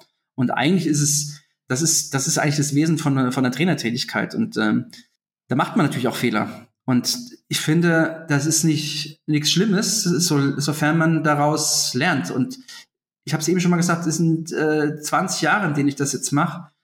Und ich lerne jeden Tag dazu. Und äh, ich weiß auch äh, sicherlich nicht alles. Und das ist auch gut so, weil dann wäre es ziemlich langweilig alles. Dann hätte ich auch gar keinen Bock mehr. Ähm, und man muss halt, wenn man Fehler gemacht hat, ob das vielleicht in der Kommunikation ist oder eben in einem Verordnen von einem gewissen Trainingsreiz, dann muss man dazu stehen und muss es dann auch dem Athleten spiegeln, dass man den Fehler gemacht hat, dass man sich darüber bewusst ist und das nicht einfach unter den Teppich kehren. Das sehe ich ganz ähnlich. Also in der Schule macht man als Lehrer auch mal Fehler. Man vergreift sich mal im Ton oder irgendwas anderes ist passiert. Und ich habe wirklich die Erfahrung gemacht, wenn man dann zugibt, ich habe einen Fehler gemacht, entschuldigt bitte, dann nehmen die dich auch mehr als Mensch wahr und das Ding ist innerhalb von einer Stunde verziehen, wenn du da wirklich mal die Klasse gegen dich aufgebracht hast und am Ende bist du trotzdem noch der Lieblingslehrer, so auf die Art. Und das, glaube ich, ist halt menschliche Größe, die man da zeigen muss. Und in meiner Meinung nach gibt's nichts Schlimmeres als einen Lehrer oder auch einen Coach. Ich sehe Lehrer doch auch bis zu einem gewissen Grad auch als Coach an. Ja. Und wenn du halt quasi den Schülern oder den Athleten vermittelst, du bist fehlerfrei, Das ist abstoßend und wenig motivierend und das zerstört die ganze Beziehung und die Beziehung ist, glaube ich, das Allerwichtigste, sowohl jetzt in der Schule als auch jetzt im Coaching-Bereich. Äh, auch da kann ich unterschreiben, tritt, tritt auch bei mir auf eine Tür an, sehe ich, sehe ich absolut so. Und Fehler werden gemacht und das ist auch, klar, manchmal ist es natürlich scheiße, wenn du einen Fehler machst, der, der halt jetzt gravierende Konsequenzen äh, äh, mit sich bringt. Aber äh, letztendlich ist es, das gehört zur Menschheit dazu. Und du, kein Mensch ist fehlerfrei. Und äh, wenn ich jetzt so ein paar Jahre zurückspule, jetzt mal Richtung Corona, da hat man mit Sicherheit auch Fehler gemacht, aber man wusste es nicht besser. Man hatte den Wissensstand angepasst, halt die richtigen oder die für sich damals richtigen ähm, ähm, äh, ja, Entscheidungen getroffen und im Nachhinein weiß man vielleicht, manche Dinge waren nicht richtig, aber das gehört dazu. Es gibt ein schönes Buch von Michael Schmidt-Salomon, das ist ein Philosoph, der schreibt über das Prinzip der alternativen Möglichkeiten, dass es die eigentlich gar nicht gibt. Du hast keine Möglichkeit. Du bist in der jeweiligen Situation und du denkst, du kommst zu einer Entscheidung. Du hast, du hast verschiedene Facetten zusammengebracht und du hast jetzt die Entscheidung. Und dann gibt es in dem Moment, gibt es keine andere Entscheidung, weil du die Punkte zusammengeführt hast, die dazu geführt haben, dass du jetzt in dem jeweiligen Moment diese Entscheidung getroffen hast. Und dann gibt es in dem Moment keine anderen Entscheidungen. Und das, das Buch hat für mich auch relativ viel gedanklich so, so frei gemacht, dass man ja, dass man nicht immer äh, nochmal die Dinge sehr stark dann anzweifelt und hadert und dann das negativ sieht, ach hätte ich doch, ach hätte ich doch. Nee, du hast es so gemacht und dann musst du halt dazu stehen auch. Und das Fehler werden gemacht. Ich finde das, finde das nicht schlimm. Das ist in Deutschland immer so ein bisschen ein, ein Problem. Wenn du jetzt zum Beispiel in den USA guckst und du hast irgendwie eine Firma an die Wand gefahren und, äh, und ähm, gehst, nimmst einen zweiten Anlauf, ja, da wirst du noch dafür gefeiert. Bei uns, wenn du jetzt äh, irgendwie einen Mist gebaut hast und hast deine Firma in Bankrott gebracht, ja, dann hast du für alle Zeiten den, den Stempel aufgedrückt, dass du ein Loser bist. Und das ist doch, das ist doch Schwachsinn. Ich finde das total schwachsinnig. Deswegen, also ich, genauso wie ich mir das, das Recht rausnehme, die, die Sportler in ihrem Handeln zu kritisieren, äh, wenn irgendwas jetzt nicht optimal gewesen ist, verlange ich das auch ganz klar von, von, von der anderen Seite. Also wenn jetzt jemand dienstags nicht schwimmen kann und ich habe jetzt die dritte Woche in Folge Dienstag Schwimmen eingetragen, ah ja klar, dann, dann, dann muss ich mich selbst hinterfragen. Ähm, zum einen und auf der anderen Seite muss man es mir sagen, weil wenn, wenn man es nicht adressiert, dann habe ich auch keine Chance, das in irgendeiner Form zu verändern. Und das ist mir wieder bei einem Dialog, der definitiv bilateral stattfindet. Also es ist nicht so, dass ich jetzt in Frankfurt sitze und den Plan liefere und äh, gegenüber oder die gegenüber hat nichts äh, dazu beizutragen, sondern es ist ein, das ist das ist klar bilateral. Und ist Teamwork. Für mich ist es auf jeden Fall Teamwork, so würde ich es beschreiben. Finde ich auch gut so, dass es so ist und ich kann mich dir da wirklich nur anschließen. Fehler werden gemacht und gehören zum Leben dazu und wenn eine Sache eben so und so ausgegangen ist oder halt man sich in der Situation entschieden hat, dann ist es so und dann braucht man auch nicht ewig rumhadern und lass uns doch jetzt auch gerne mal noch ein bisschen tiefer über deine Coachingarbeit reden. Du bist ja jetzt auch sehr, sehr viel mit Athletinnen und Athleten beschäftigt. Und hast du da bestimmte Athletentypen ausmachen können? Und wenn ja, wie gehst du denn dann auf diese unterschiedlichen Athletentypen auch ein? Ja, ich habe ja ein, Buch geschrieben und in dem Buch habe ich die Athletentypen auch charakterisiert. Ähm, da habe ich zum Teil ein bisschen Shitstorm bekommen, weil sich der eine oder andere vielleicht auf den Schlips getreten äh, fühlt, äh, weil ich natürlich auch die Athletentypen immer auch ein bisschen in Korrelation oder in Kontext bringen kann zur, zur Berufsgruppe. Ähm, also die, die Ingenieure, sage ich jetzt einfach mal, und das, die zuhörenden Ingenieure mögen es mir bitte verzeihen, die sind halt meistens immer sehr technokratisch unterwegs oder haben da einfach eine sehr ja, ich nenne es mal fast bizarre Vorstellungen von Trainingswissenschaften, die sind halt sehr zahlenaffin. Und das sind genau die Athleten, die sagen, ah, 223 oder 224 Watt, was ist denn jetzt besser? So, so nach dem, nach dem äh, Motto, die, die gibt es auf jeden Fall. Ähm, es gibt ähm, es gibt die Alpha-Tiere, die die immer mehr machen müssen, die immer schneller sein müssen als in der Vorgabe. Wenn du die kennst äh, oder das für dich auch entsprechend äh, detektiert hast, dann dann ist das Programming, also die Trainingsplanerstellung schon eine andere. Dann setzt du einfach von vornherein eine Stunde weniger Radfahren drauf, weil du weißt, der fährt eh eine Stunde länger. Beispiel, ich möchte, dass er vier Stunden fährt, ähm, dann schreibe ich drei Stunden auf, weil ich weiß, dass er eh immer eine Stunde länger fährt, dann kommt er bei vier Stunden raus, genau das, was ich haben möchte. Oder auch dann, was die Tempobereiche angeht, die werden dann vielleicht ein bisschen anders, äh, anders platziert. Und dann gibt es diejenigen, die eher, die sehr äh, ja, zaghaft sind oder die eher so zurückhaltend sind, die sich vielleicht manche Dinge nicht so richtig zutrauen. Die muss natürlich irgendwie auch mal anders sehen und anders befördern ähm, oder fordern und fördern. Ähm, dann gibt es ähm, ja Frauen, also muss man auch sagen, Frauen sind eigentlich auch da auch äh, unterschiedlich.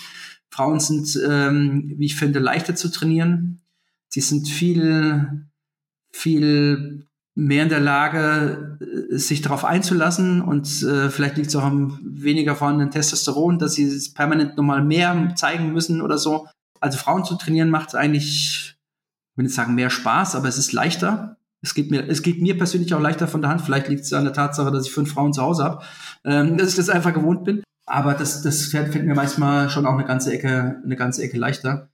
Und dann gibt's, äh, ich habe sie als Waldmensch bezeichnet. Das sind diejenigen, die denen ist alles scheißegal. Die sind völlig robust. Da kann das Fahrrad, das ist dreckig bis zum Anschlag und die sind einfach super, super robust und den kannst du alles Mögliche aufschreiben. Die würden das eins zu eins einfach so ab, abtrainieren. Die gibt es, das sind wirklich so, so ich sag mal, tre treue Trainingssoldaten. Ähm, und dann gibt es eigentlich die Champions. Also das ist für mich auch nochmal eine, eine, eine Klassifizierung.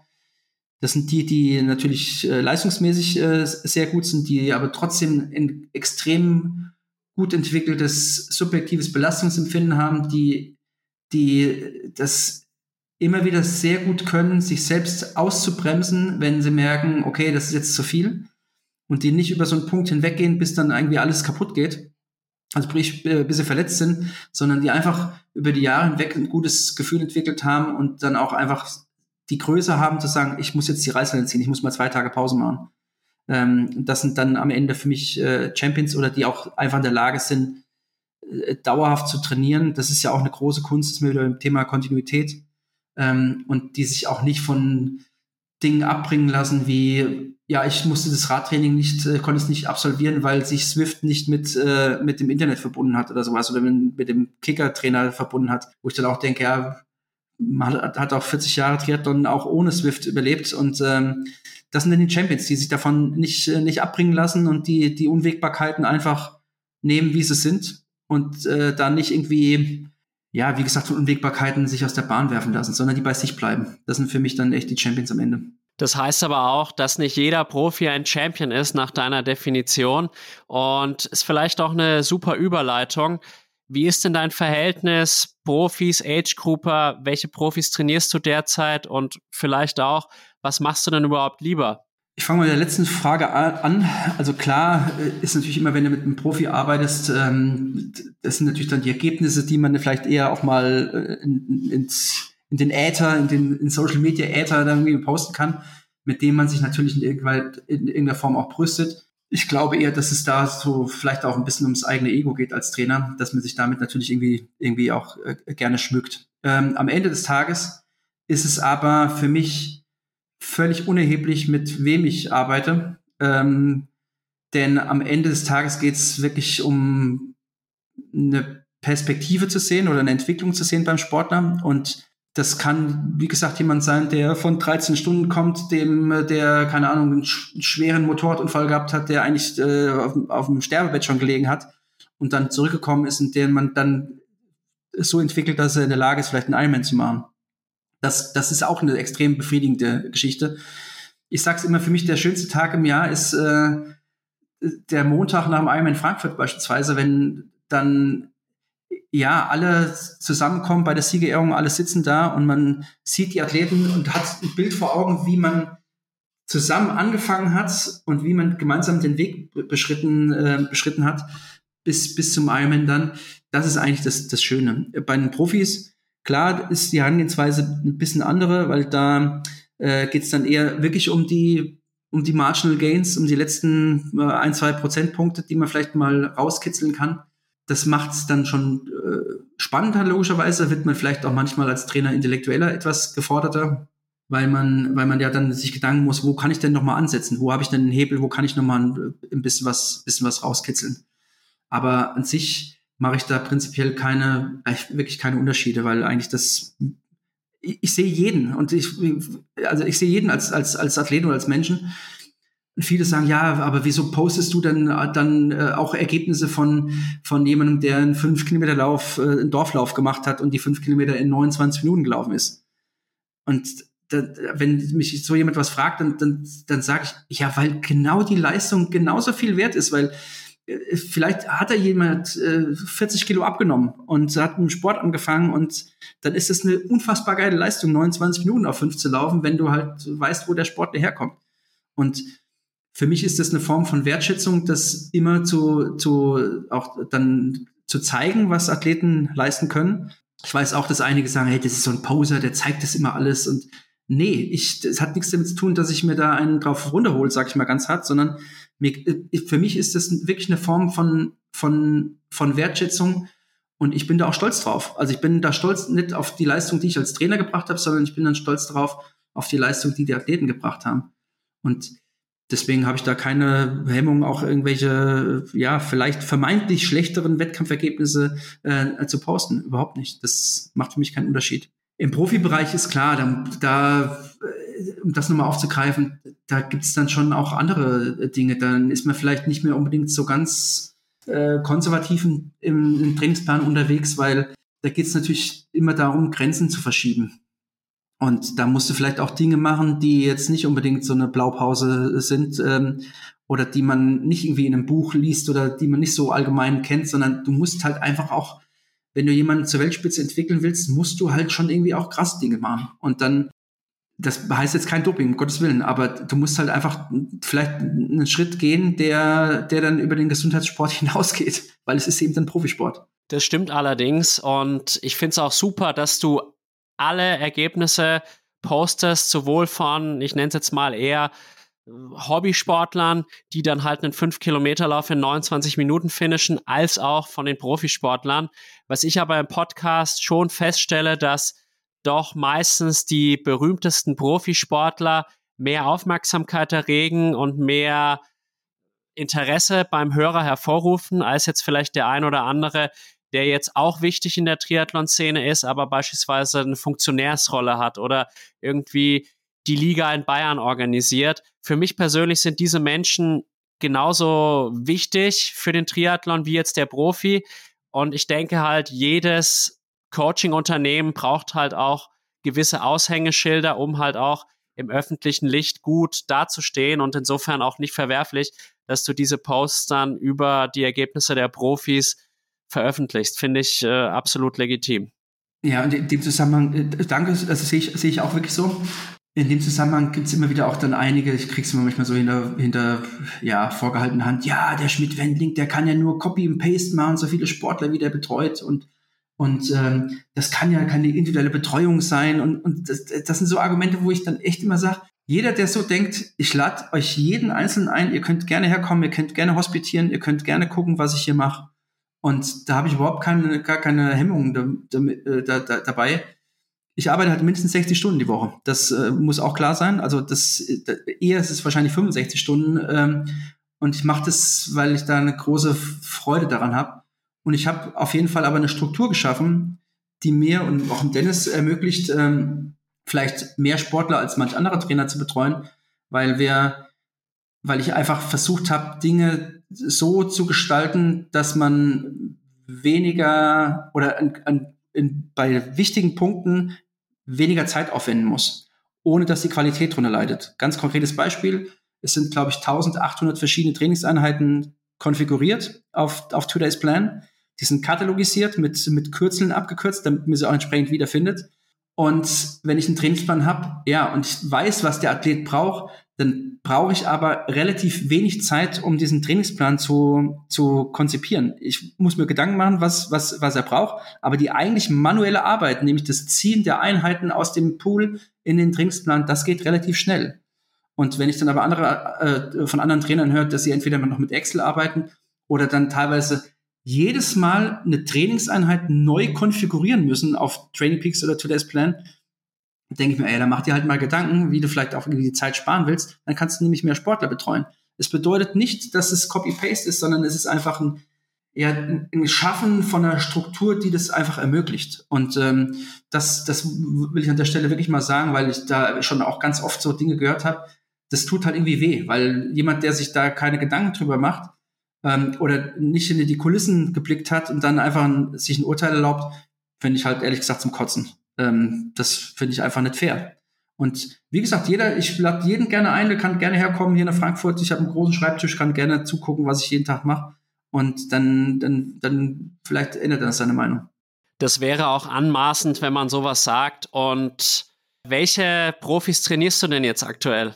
Ja, aktuell ist, ist es eine, eine relativ große Gruppe, sag ich mal. Es ist zum einen der Sammy Hützler aus der Schweiz, der echt äh, leider es noch nicht geschafft hat, sich für die, die WM zu qualifizieren, der, ich weiß gar nicht, ich glaube, sechsmal um einen Platz daneben gelegen hat, ähm, oder fünfmal, ich, fünfmal, glaube ich, waren es jetzt, äh, der immer ein Top-Ten-Kandidat ist, aber fehlt noch der letzte, das letzte Quäntchen Glück.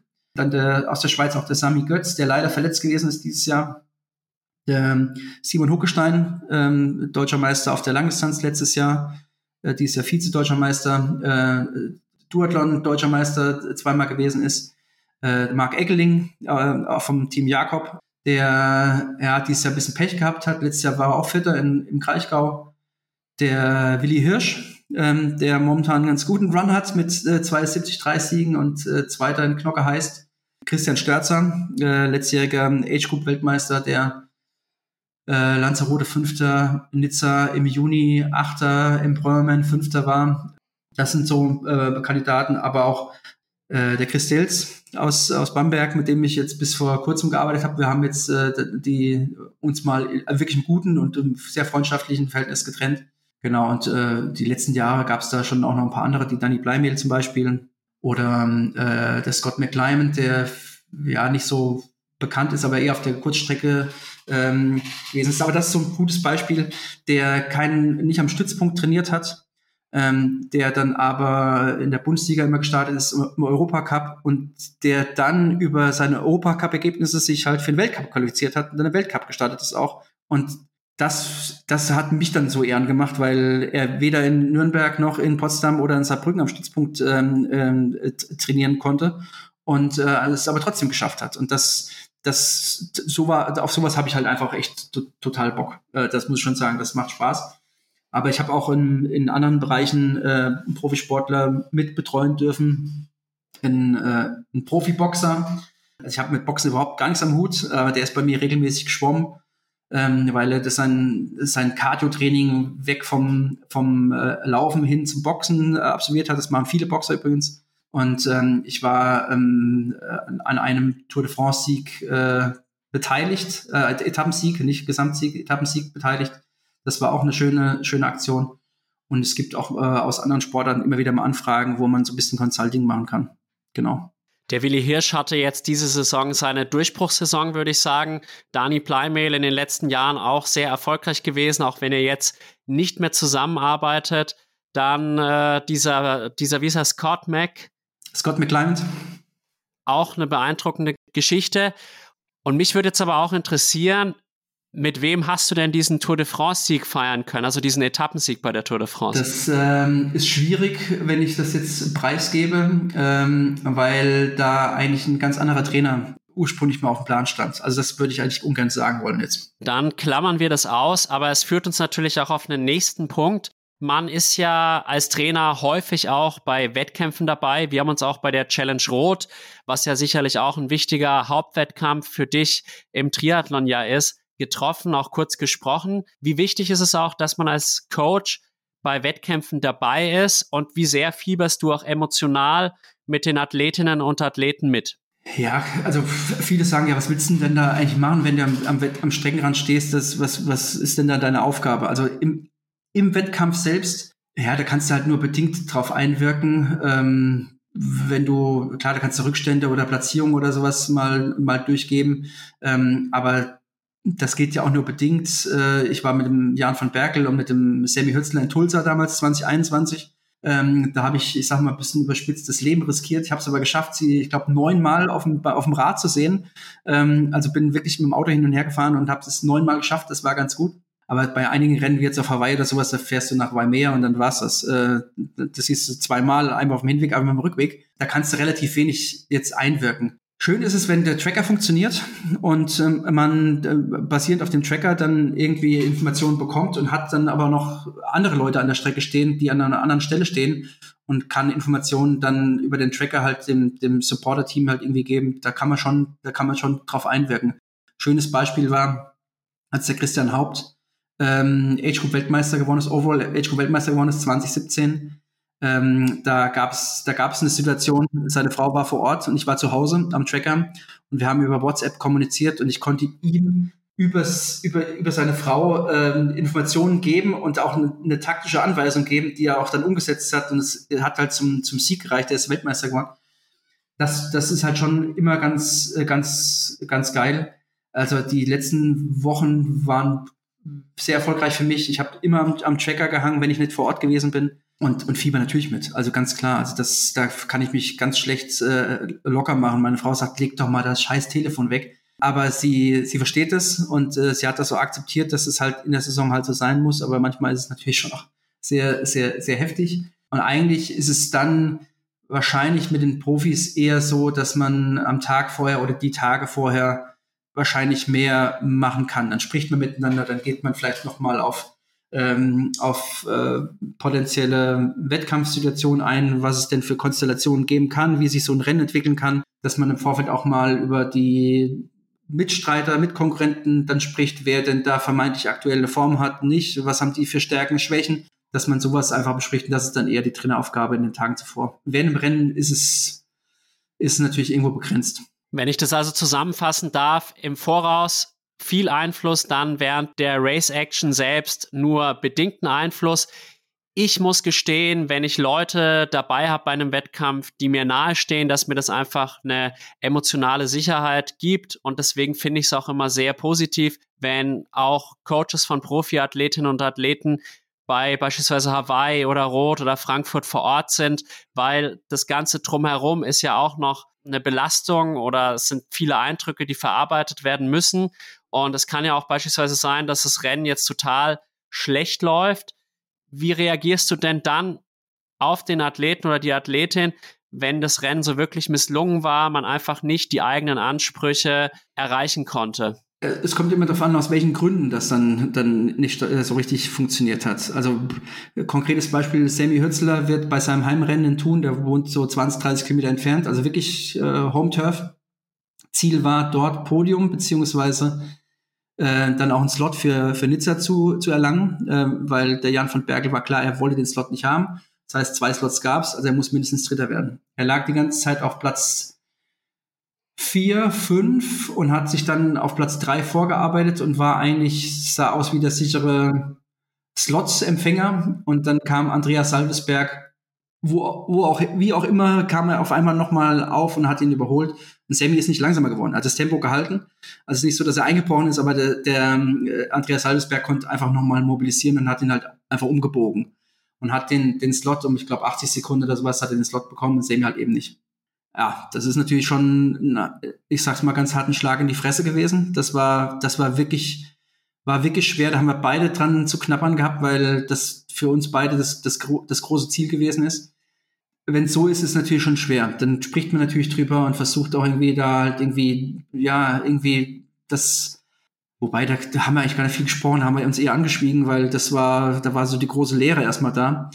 Aber ansonsten, wenn irgendwas schlecht gelaufen ist, ich habe eigentlich immer so eine, für mich so eine Art Debriefing, äh, Debriefing-Protokoll, was gut und was schlecht gelaufen ist. Und das versuche ich dann immer auch dann möglichst zeitnah zu, zu notieren, wenn ich dabei gewesen bin, dass man dann auch vielleicht Stellschrauben hat, die man oder, oder Potenziale erkennt, die man beim nächsten Mal dann, dann auch ausschöpfen kann. Also sprich, wenn man Fehler gemacht hat, dass man die Fehler erkennt und dann auch die Fehler adressiert.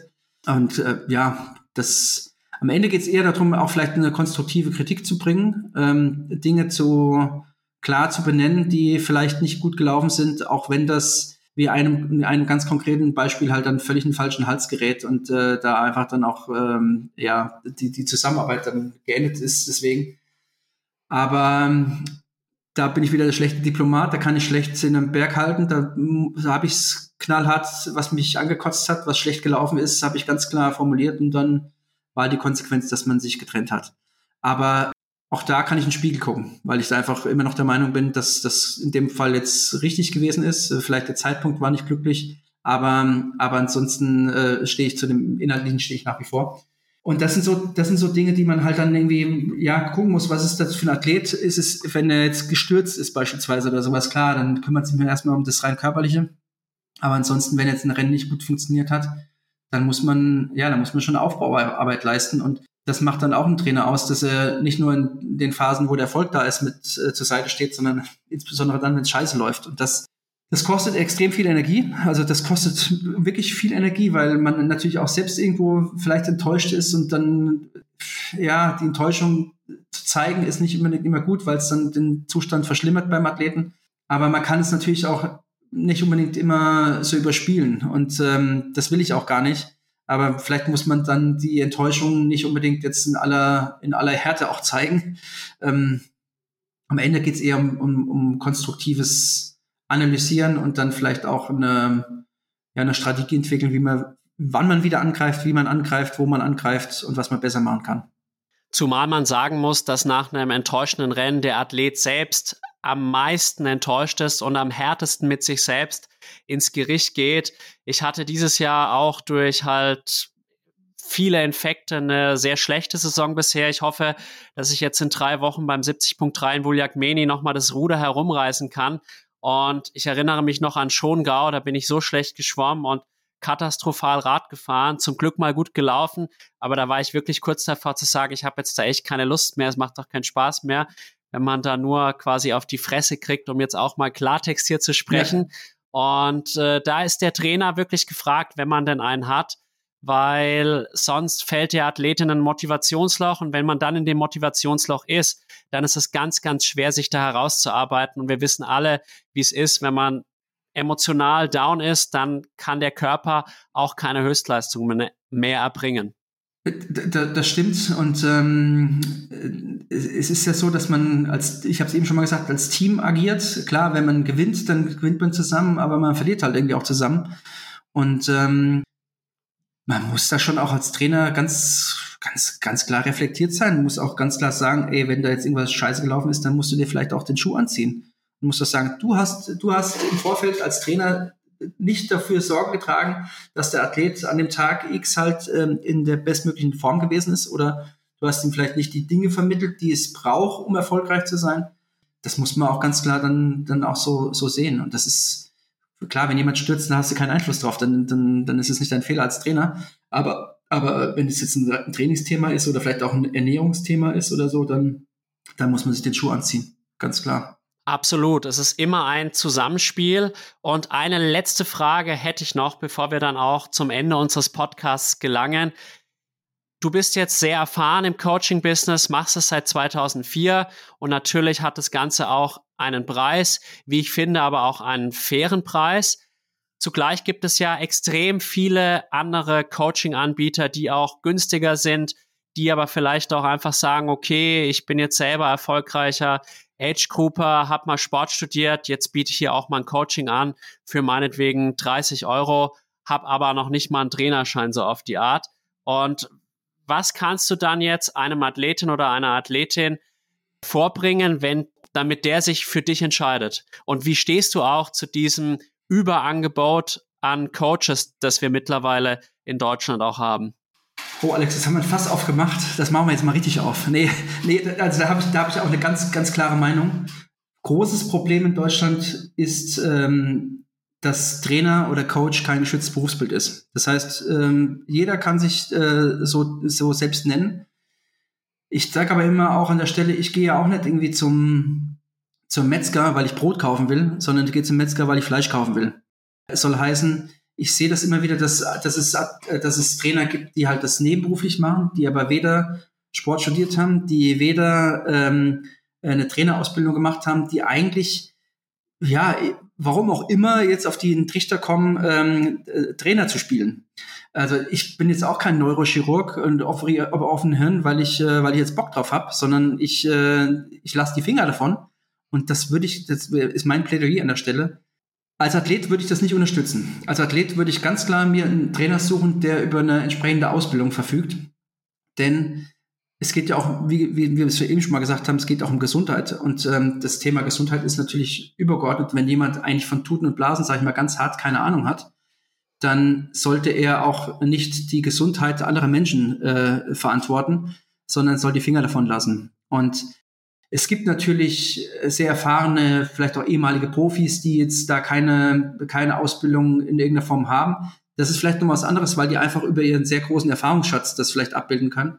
Aber wenn ich dann manchmal lese, ja, als, äh, als Bauingenieur ist mir datenunterstütztes Training wichtig. Was hat denn das mit Training zu tun, wenn jemand Bauingenieur ist? Also das habe ich mal auf irgendeiner Website mal bei irgendjemandem gesehen. Da muss ich mir echt sagen, da packe ich mir echt an den Kopf.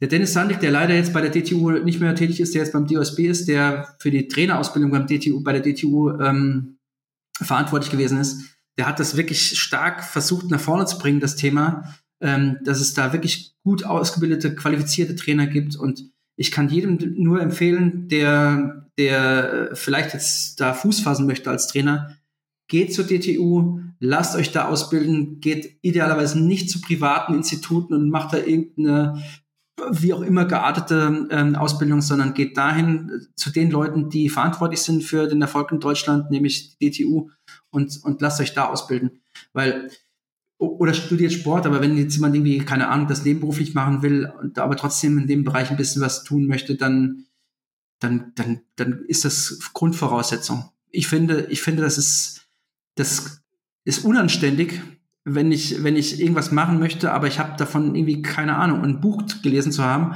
oder vielleicht ähm, äh, Scientific Triathlon Podcast zu hören, ist keine, ist kein, keine Zutrittskarte für fürs Trainerdasein. Und klar äh, hat nicht jedermann auch das Geld oder jetzt oder möchte vielleicht auch nicht so viel Geld für für den Sport ausgeben ähm, und kann das vielleicht auch einfach nicht und möchte das auch nicht, dann ist es ja auch alles fair enough. Ähm, es gibt äh, super ausgebildete Trainer, die das billiger machen können. Ähm, an der Stelle muss ich auch fragen, wie das am Ende dann auch wirtschaftlich geht, weil du musst dich selbst versichern, du musst dich versteuern, du musst es versteuern, du musst deine Altersvorsorge, deine Krankenversicherung, du musst das alles selbst machen. Das muss alles irgendwo mit abgebildet sein. Und da kannst du es halt schlecht für 49 Euro im Monat anbieten. Das, äh, das funktioniert halt einfach nicht mehr, weil da bleibt von 49 Euro bleiben dann, keine Ahnung, 11 Euro hängen oder sowas. Ähm, und davon kannst du halt dann nur leben, wenn du vielleicht noch irgendwie einen, anderen Job hast, der dir das Brot- und Buttergeschäft darstellt. Aber als Vollzeittrainer brauchst du halt eine gewisse, einen, einen gewissen Betrag im Monat, sonst, äh, sonst geht's einfach nicht. Das muss man auch letztendlich einfach so sagen. Sonst geht's wirtschaftlich nicht aus. Ähm, aber, aber da finde ich, finde ich, muss man einfach auch klar sagen, als Athlet sollte man, so hart es jetzt klingen mag, und da, äh, ja, dann da mache ich mich wahrscheinlich jetzt sehr unbeliebt auch, aber da muss man einfach großen Bogen um solche Trainer machen, die keine Qualifikation aufweisen. Verstehe ich total. Ich habe 2012 damit angefangen, Schwimmtrainer zu sein. Am Anfang noch ohne Ausbildung. Dann habe ich halt mit dem Dennis den C-Trainerschein gemacht. Dann 2016 den B-Trainerschein. Ich habe jetzt auch einen C-Trainerschein im Triathlon. Und natürlich war da qualitativ ein großer Unterschied da nach meinen zwei Ausbildungen. Und ich hatte mich einfach extrem verbessert, halt sowohl jetzt, was das Fachliche angeht, aber auch, glaube ich, noch den ein oder anderen Trick gelernt, wie ich dann auch mit dem Menschen besser umgehe. Natürlich hatte auch mein Lehramtsstudium geholfen und ich glaube auch, wenn ich jetzt nochmal coachen würde, hätte ich nochmal einen Schritt gemacht, weil ich jetzt halt sechs Jahre an der Schule gearbeitet habe und sehr wahrscheinlich auch wieder in den Schulbereich zurückkehre. Und man muss auch mal wirklich fairerweise sagen, es sind so viele Leute im Triathlon, die sind bereit, 2000 Euro für eine Scheibe auszugeben und sparen aber dann tatsächlich irgendwie an einem Euro für einen guten Podcast. Da bin ich jetzt natürlich selber äh, betroffen. Ich, bisher ist alles kostenlos, aber ich habe ja jetzt auch angekündigt, dass ich vielleicht manche Inhalte schon auch kostenpflichtig anbieten möchte. Und so ist es dann auch bei den Trainern, die erwarten dann, dass man quasi da alles umsonst bekommt. Und das kann es halt nicht sein. Wenn ich eine gute Leistung haben will, dann muss ich auch bereit sein, ein paar Euro dafür zu investieren. Und da bin ich ganz auf deiner Linie. Absolut. Es war ja damals so, als die, die Julia May, ähm, äh, eine Profiathletin, die ich damals gecoacht habe, die leider 2018 ganz tragisch verstorben ist ähm, und die auch für mich äh, als Coach gearbeitet hat. Ähm, da ging es ja darum, einen Nachfolger dann irgendwann zu finden und dann habe ich offiziell ausgeschrieben. Und ähm, habe in der Ausschreibung ganz klar die, die Zugangskriterien auch definiert und äh, habe auch gesagt, ja, ich äh, möchte auch bitte nur per E-Mail angesprochen werden oder angeschrieben werden ähm, und Lebenslauf und, und so weiter. Und dann habe ich vielleicht 25 oder 23 ähm, ähm, Anfragen gehabt, dann teilweise über Insta-Message, ey, ich habe das gesehen, ich bin dabei. Nein, bist du nicht, weil du, du hast den Text nicht gelesen, da steht drin, Kontaktaufnahme ausschließlich per E-Mail. Das ist so ein bisschen das Problem im Sport, dass man immer gleich per Du ist, dass das alles irgendwie easy going ist. Ähm, aber am Ende ist es Business. Und am Ende, also für, für, für, für die Trainer ist es am Ende Business. Es geht ums, auch ums, ums wirtschaftliche Überleben, das ist ganz klar. Und dann habe ich teilweise ähm, ja wirklich ähm, äh, Bewerbungsschreiben bekommen, äh, wo ich auch gesagt habe, also nee, also da stand drin, ich brauche jemanden, der Sport studiert hat und der eine Trainerausbildung hat. Und wenn dann aber einer, äh, der eine war Architekt, glaube ich sogar, und äh, hat dann gesagt, er, ja, das, das, das geschrieben, das, das kleine bisschen, das kleine etwas an Trainingswissenschaft, das kann ich mir drauf schaffen. Wo ich denke, also das ist, das ist so geringschätzend der, der, der Berufsbild des Trainers gegenüber. Ich meine, ein Sportstudium dauert halt auch fünf Jahre, vier Jahre, je nachdem, wie lange du, wie lange du brauchst. Aber das braucht halt auch. Und das, und eine Trainerausbildung ist auch aufwendig und kostet auch Geld und man hat das, man ist in Vorka Vorkasse und Vorleistung getreten als Trainer, weil man sich die Ausbildung halt drauf geschafft hat. Und dann kommt jemand daher und sagt, ja, das bisschen schaue ich mir drauf. Da, da, da platzt mir die Hutschnur bei sowas. Und Dennis war halt, ähm, war halt derjenige, ich habe natürlich äh, von, von äh, Vereinskollegen, äh, die, hat einen guten Leumund gehabt, mehrere Leumünder, die, die für ihn vorgespro vorgesprochen haben. Und er war formal der Einzige, der sich korrekt beworben hat, der der eine, eine Anschreiben gemacht hat und dich nicht geduzt hat, sondern gesiezt hat, so wie es eigentlich, wie ich finde, gehört. Und das hat auch dann menschlich, ich meine, du kennst den Dennis, äh, brauchen wir gar nicht drüber reden, ist einfach ein geiler Typ und, ähm, und fachlich über allen Dingen auch erhaben. Und, ähm, und es hat einfach gewuppt. Und das finde ich halt schon verwerflich. Wenn du von, wenn du von 23 oder 25, weiß nicht mehr, wie es gewesen sind, einen einzigen, der es schafft, sich, sich formal korrekt zu bewerben, und der die Qualifikationen aufbringt. Da waren einige andere, die auch Qualifikationen aufgebracht haben, aber das war einfach dann auch, es war einfach nicht formal korrekt. Und da denke ich mir, was ist denn eigentlich los mit den Leuten? Wo sind wir denn eigentlich? Äh, nur weil es jetzt Sport ist, heißt ja nicht, dass man jetzt irgendwie äh, mit offener Hose sozusagen kommunizieren kann. Das finde ich, finde ich halt echt, echt schwierig. Und ähm, das, ich bin froh, dass das mit Dennis geklappt hat und das ist wirklich äh, ähm, ein sehr guter eine sehr, sehr, sehr gute Ergänzung für das Angebot gewesen. Ähm, er ist da wirklich ähm, ja sehr selbstständig, bringt extrem gute Ideen ein, ähm, äh, pünktlich, zuverlässig, alles Kriterien, die man irgendwie als Arbeitgeber klingt blöd, aber ähm, als Mitarbeiter irgendwie auch schätzt und auch haben möchte. Wenn wir um 10 Uhr uns treffen, dann weiß ich genau, um 9.59 Uhr steht er vor der Tür. Ähm, es gab es noch nie, dass Dennis Merz eine Sekunde zu spät gekommen ist. Habe ich noch nie erlebt. Und vielleicht bin ich auch, ja, weil ich jetzt schon fast 50 bin, sage ich mal, äh, vielleicht habe ich dann auch eine andere Wertevorstellung, aber für mich ist das so, ist so sind solche Dinge ganz, ganz entscheidend. Und äh, fachlich, wie gesagt, steht er über allen Dingen, ist ja auch A-lizenzierter äh, Trainer bei der DTU. Und das würde auch nur so funktionieren. Es würde nicht funktionieren, wenn, wenn, wenn der Mitarbeiter keine Qualifikation auf ist. Dann das würde ich nicht machen. Wichtiges Thema. Kann ich absolut nachvollziehen und du hast es gesagt, ich kenne den Dennis seit zehn Jahren. Ein sehr witziger, unterhaltsamer Typ, mit dem man auch Spaß haben kann, der aber auch ein Gefühl für Menschen hat und auch Menschen motivieren kann und sich dann tatsächlich auch über die Jahre einen extrem großen Wissensschatz angeeignet hat. Und ich glaube, da kannst du dich wirklich glücklich schätzen, ihn an deiner Seite zu wissen. Und jetzt sind wir wirklich am Ende unseres Podcasts angelangt. Hast du denn noch eine abschließende Frage an mich, bevor wir dann schließen? Ja, ich frage mich, wie du, die, wie du das, das Tempo an Podcasts, also die Frequenz, wie, wie, wie das schaffst, das hochzuhalten, weil es braucht ja immer auch eine gewisse Recherchearbeit und man, wir sind jetzt fast zwei Stunden am, am Sprechen. Also das ist schon à la Bonheur. Ähm, ich hoffe, dass du dich da nicht verbrennst sozusagen, sondern dass, äh, dass du das weitermachst. Ich höre immer gerne rein, wenn, wenn, wenn es die Zeit hergibt. Wobei es gibt natürlich extrem viele Podcasts, die man hören kann. Da gibt es auch bei mir Phasen, wo ich äh, oft Podcasts höre, manchmal dann ist mir es einfach too much, dann höre ich mal gar nicht, aber dann kommt wieder eine Phase, wo ich dann auch ganz viel nachhöre oder manchmal auch eher selektiv, dass ich dann sage, okay, das ist ein geiler Gast, den wollte ich schon immer mehr hören und dann äh, höre hör ich das, aber ich finde es schon beeindruckend, in welcher Frequenz du das machst. Und ich kann auch nur dafür plädieren, ich meine, das kostet alles Zeit, das kostet alles Geld, Aufwand, Energie. Lass dir es bezahlen. Das ist mein, mein, mein, mein Tipp an der Stelle. Lass es einfach bezahlen und es wird Leute geben, die meckern, aber lass sie meckern. Äh, am Ende des Tages ähm, ist es auch eine Form von Wertschätzung, wenn es jetzt nur monetär ist, sozusagen. Aber es ist eine Form von Wertschätzung auch. Ja, danke erstmal für dein positives Feedback und es macht mir einfach Freude und ich bin da mit Leidenschaft dabei.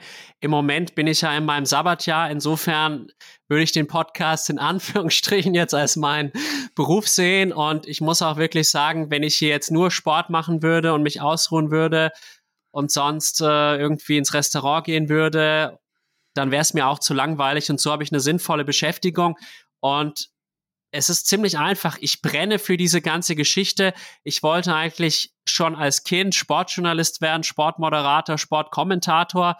Und deswegen habe ich jetzt auch für mich entschieden, dass ich das zumindest mal nebenberuflich langfristig machen möchte.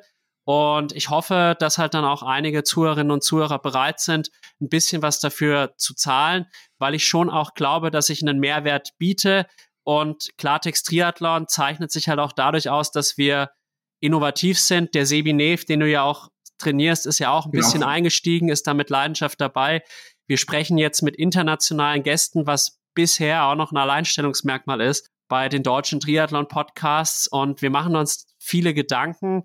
Und da würde ich mich natürlich freuen, wenn es die Zuhörerinnen und Zuhörer auch dann entsprechend wertschätzen und gutieren. Und dann in dem Sinne würde ich sagen, danke ich dir nochmal für diesen langen, aber sehr informativen und interessanten Talk mit dir. Schön, dass du da warst und alles Gute für die Zukunft.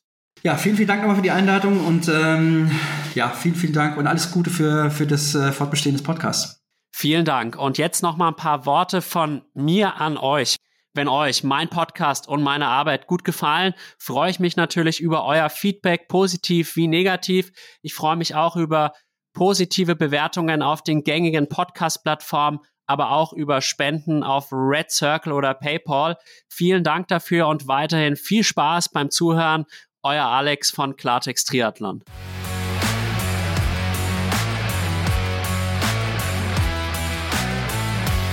BetMGM has an unreal deal for sports fans in Maryland. Turn $5 into $150 instantly when you place your first wager at BetMGM. Simply download the BetMGM app and sign up using code OldLine150. Then, place a $5 wager on any sport. You'll receive $150 in bonus bets, regardless of your wager's outcome. And if you think the fun stops there, the king of sportsbooks has plenty of surprises in store. Check out daily promotions, same game parlays, live bets, and so much more. Download the app in Maryland today and get $150 in bonus bets instantly from your first wager only at BetMGM.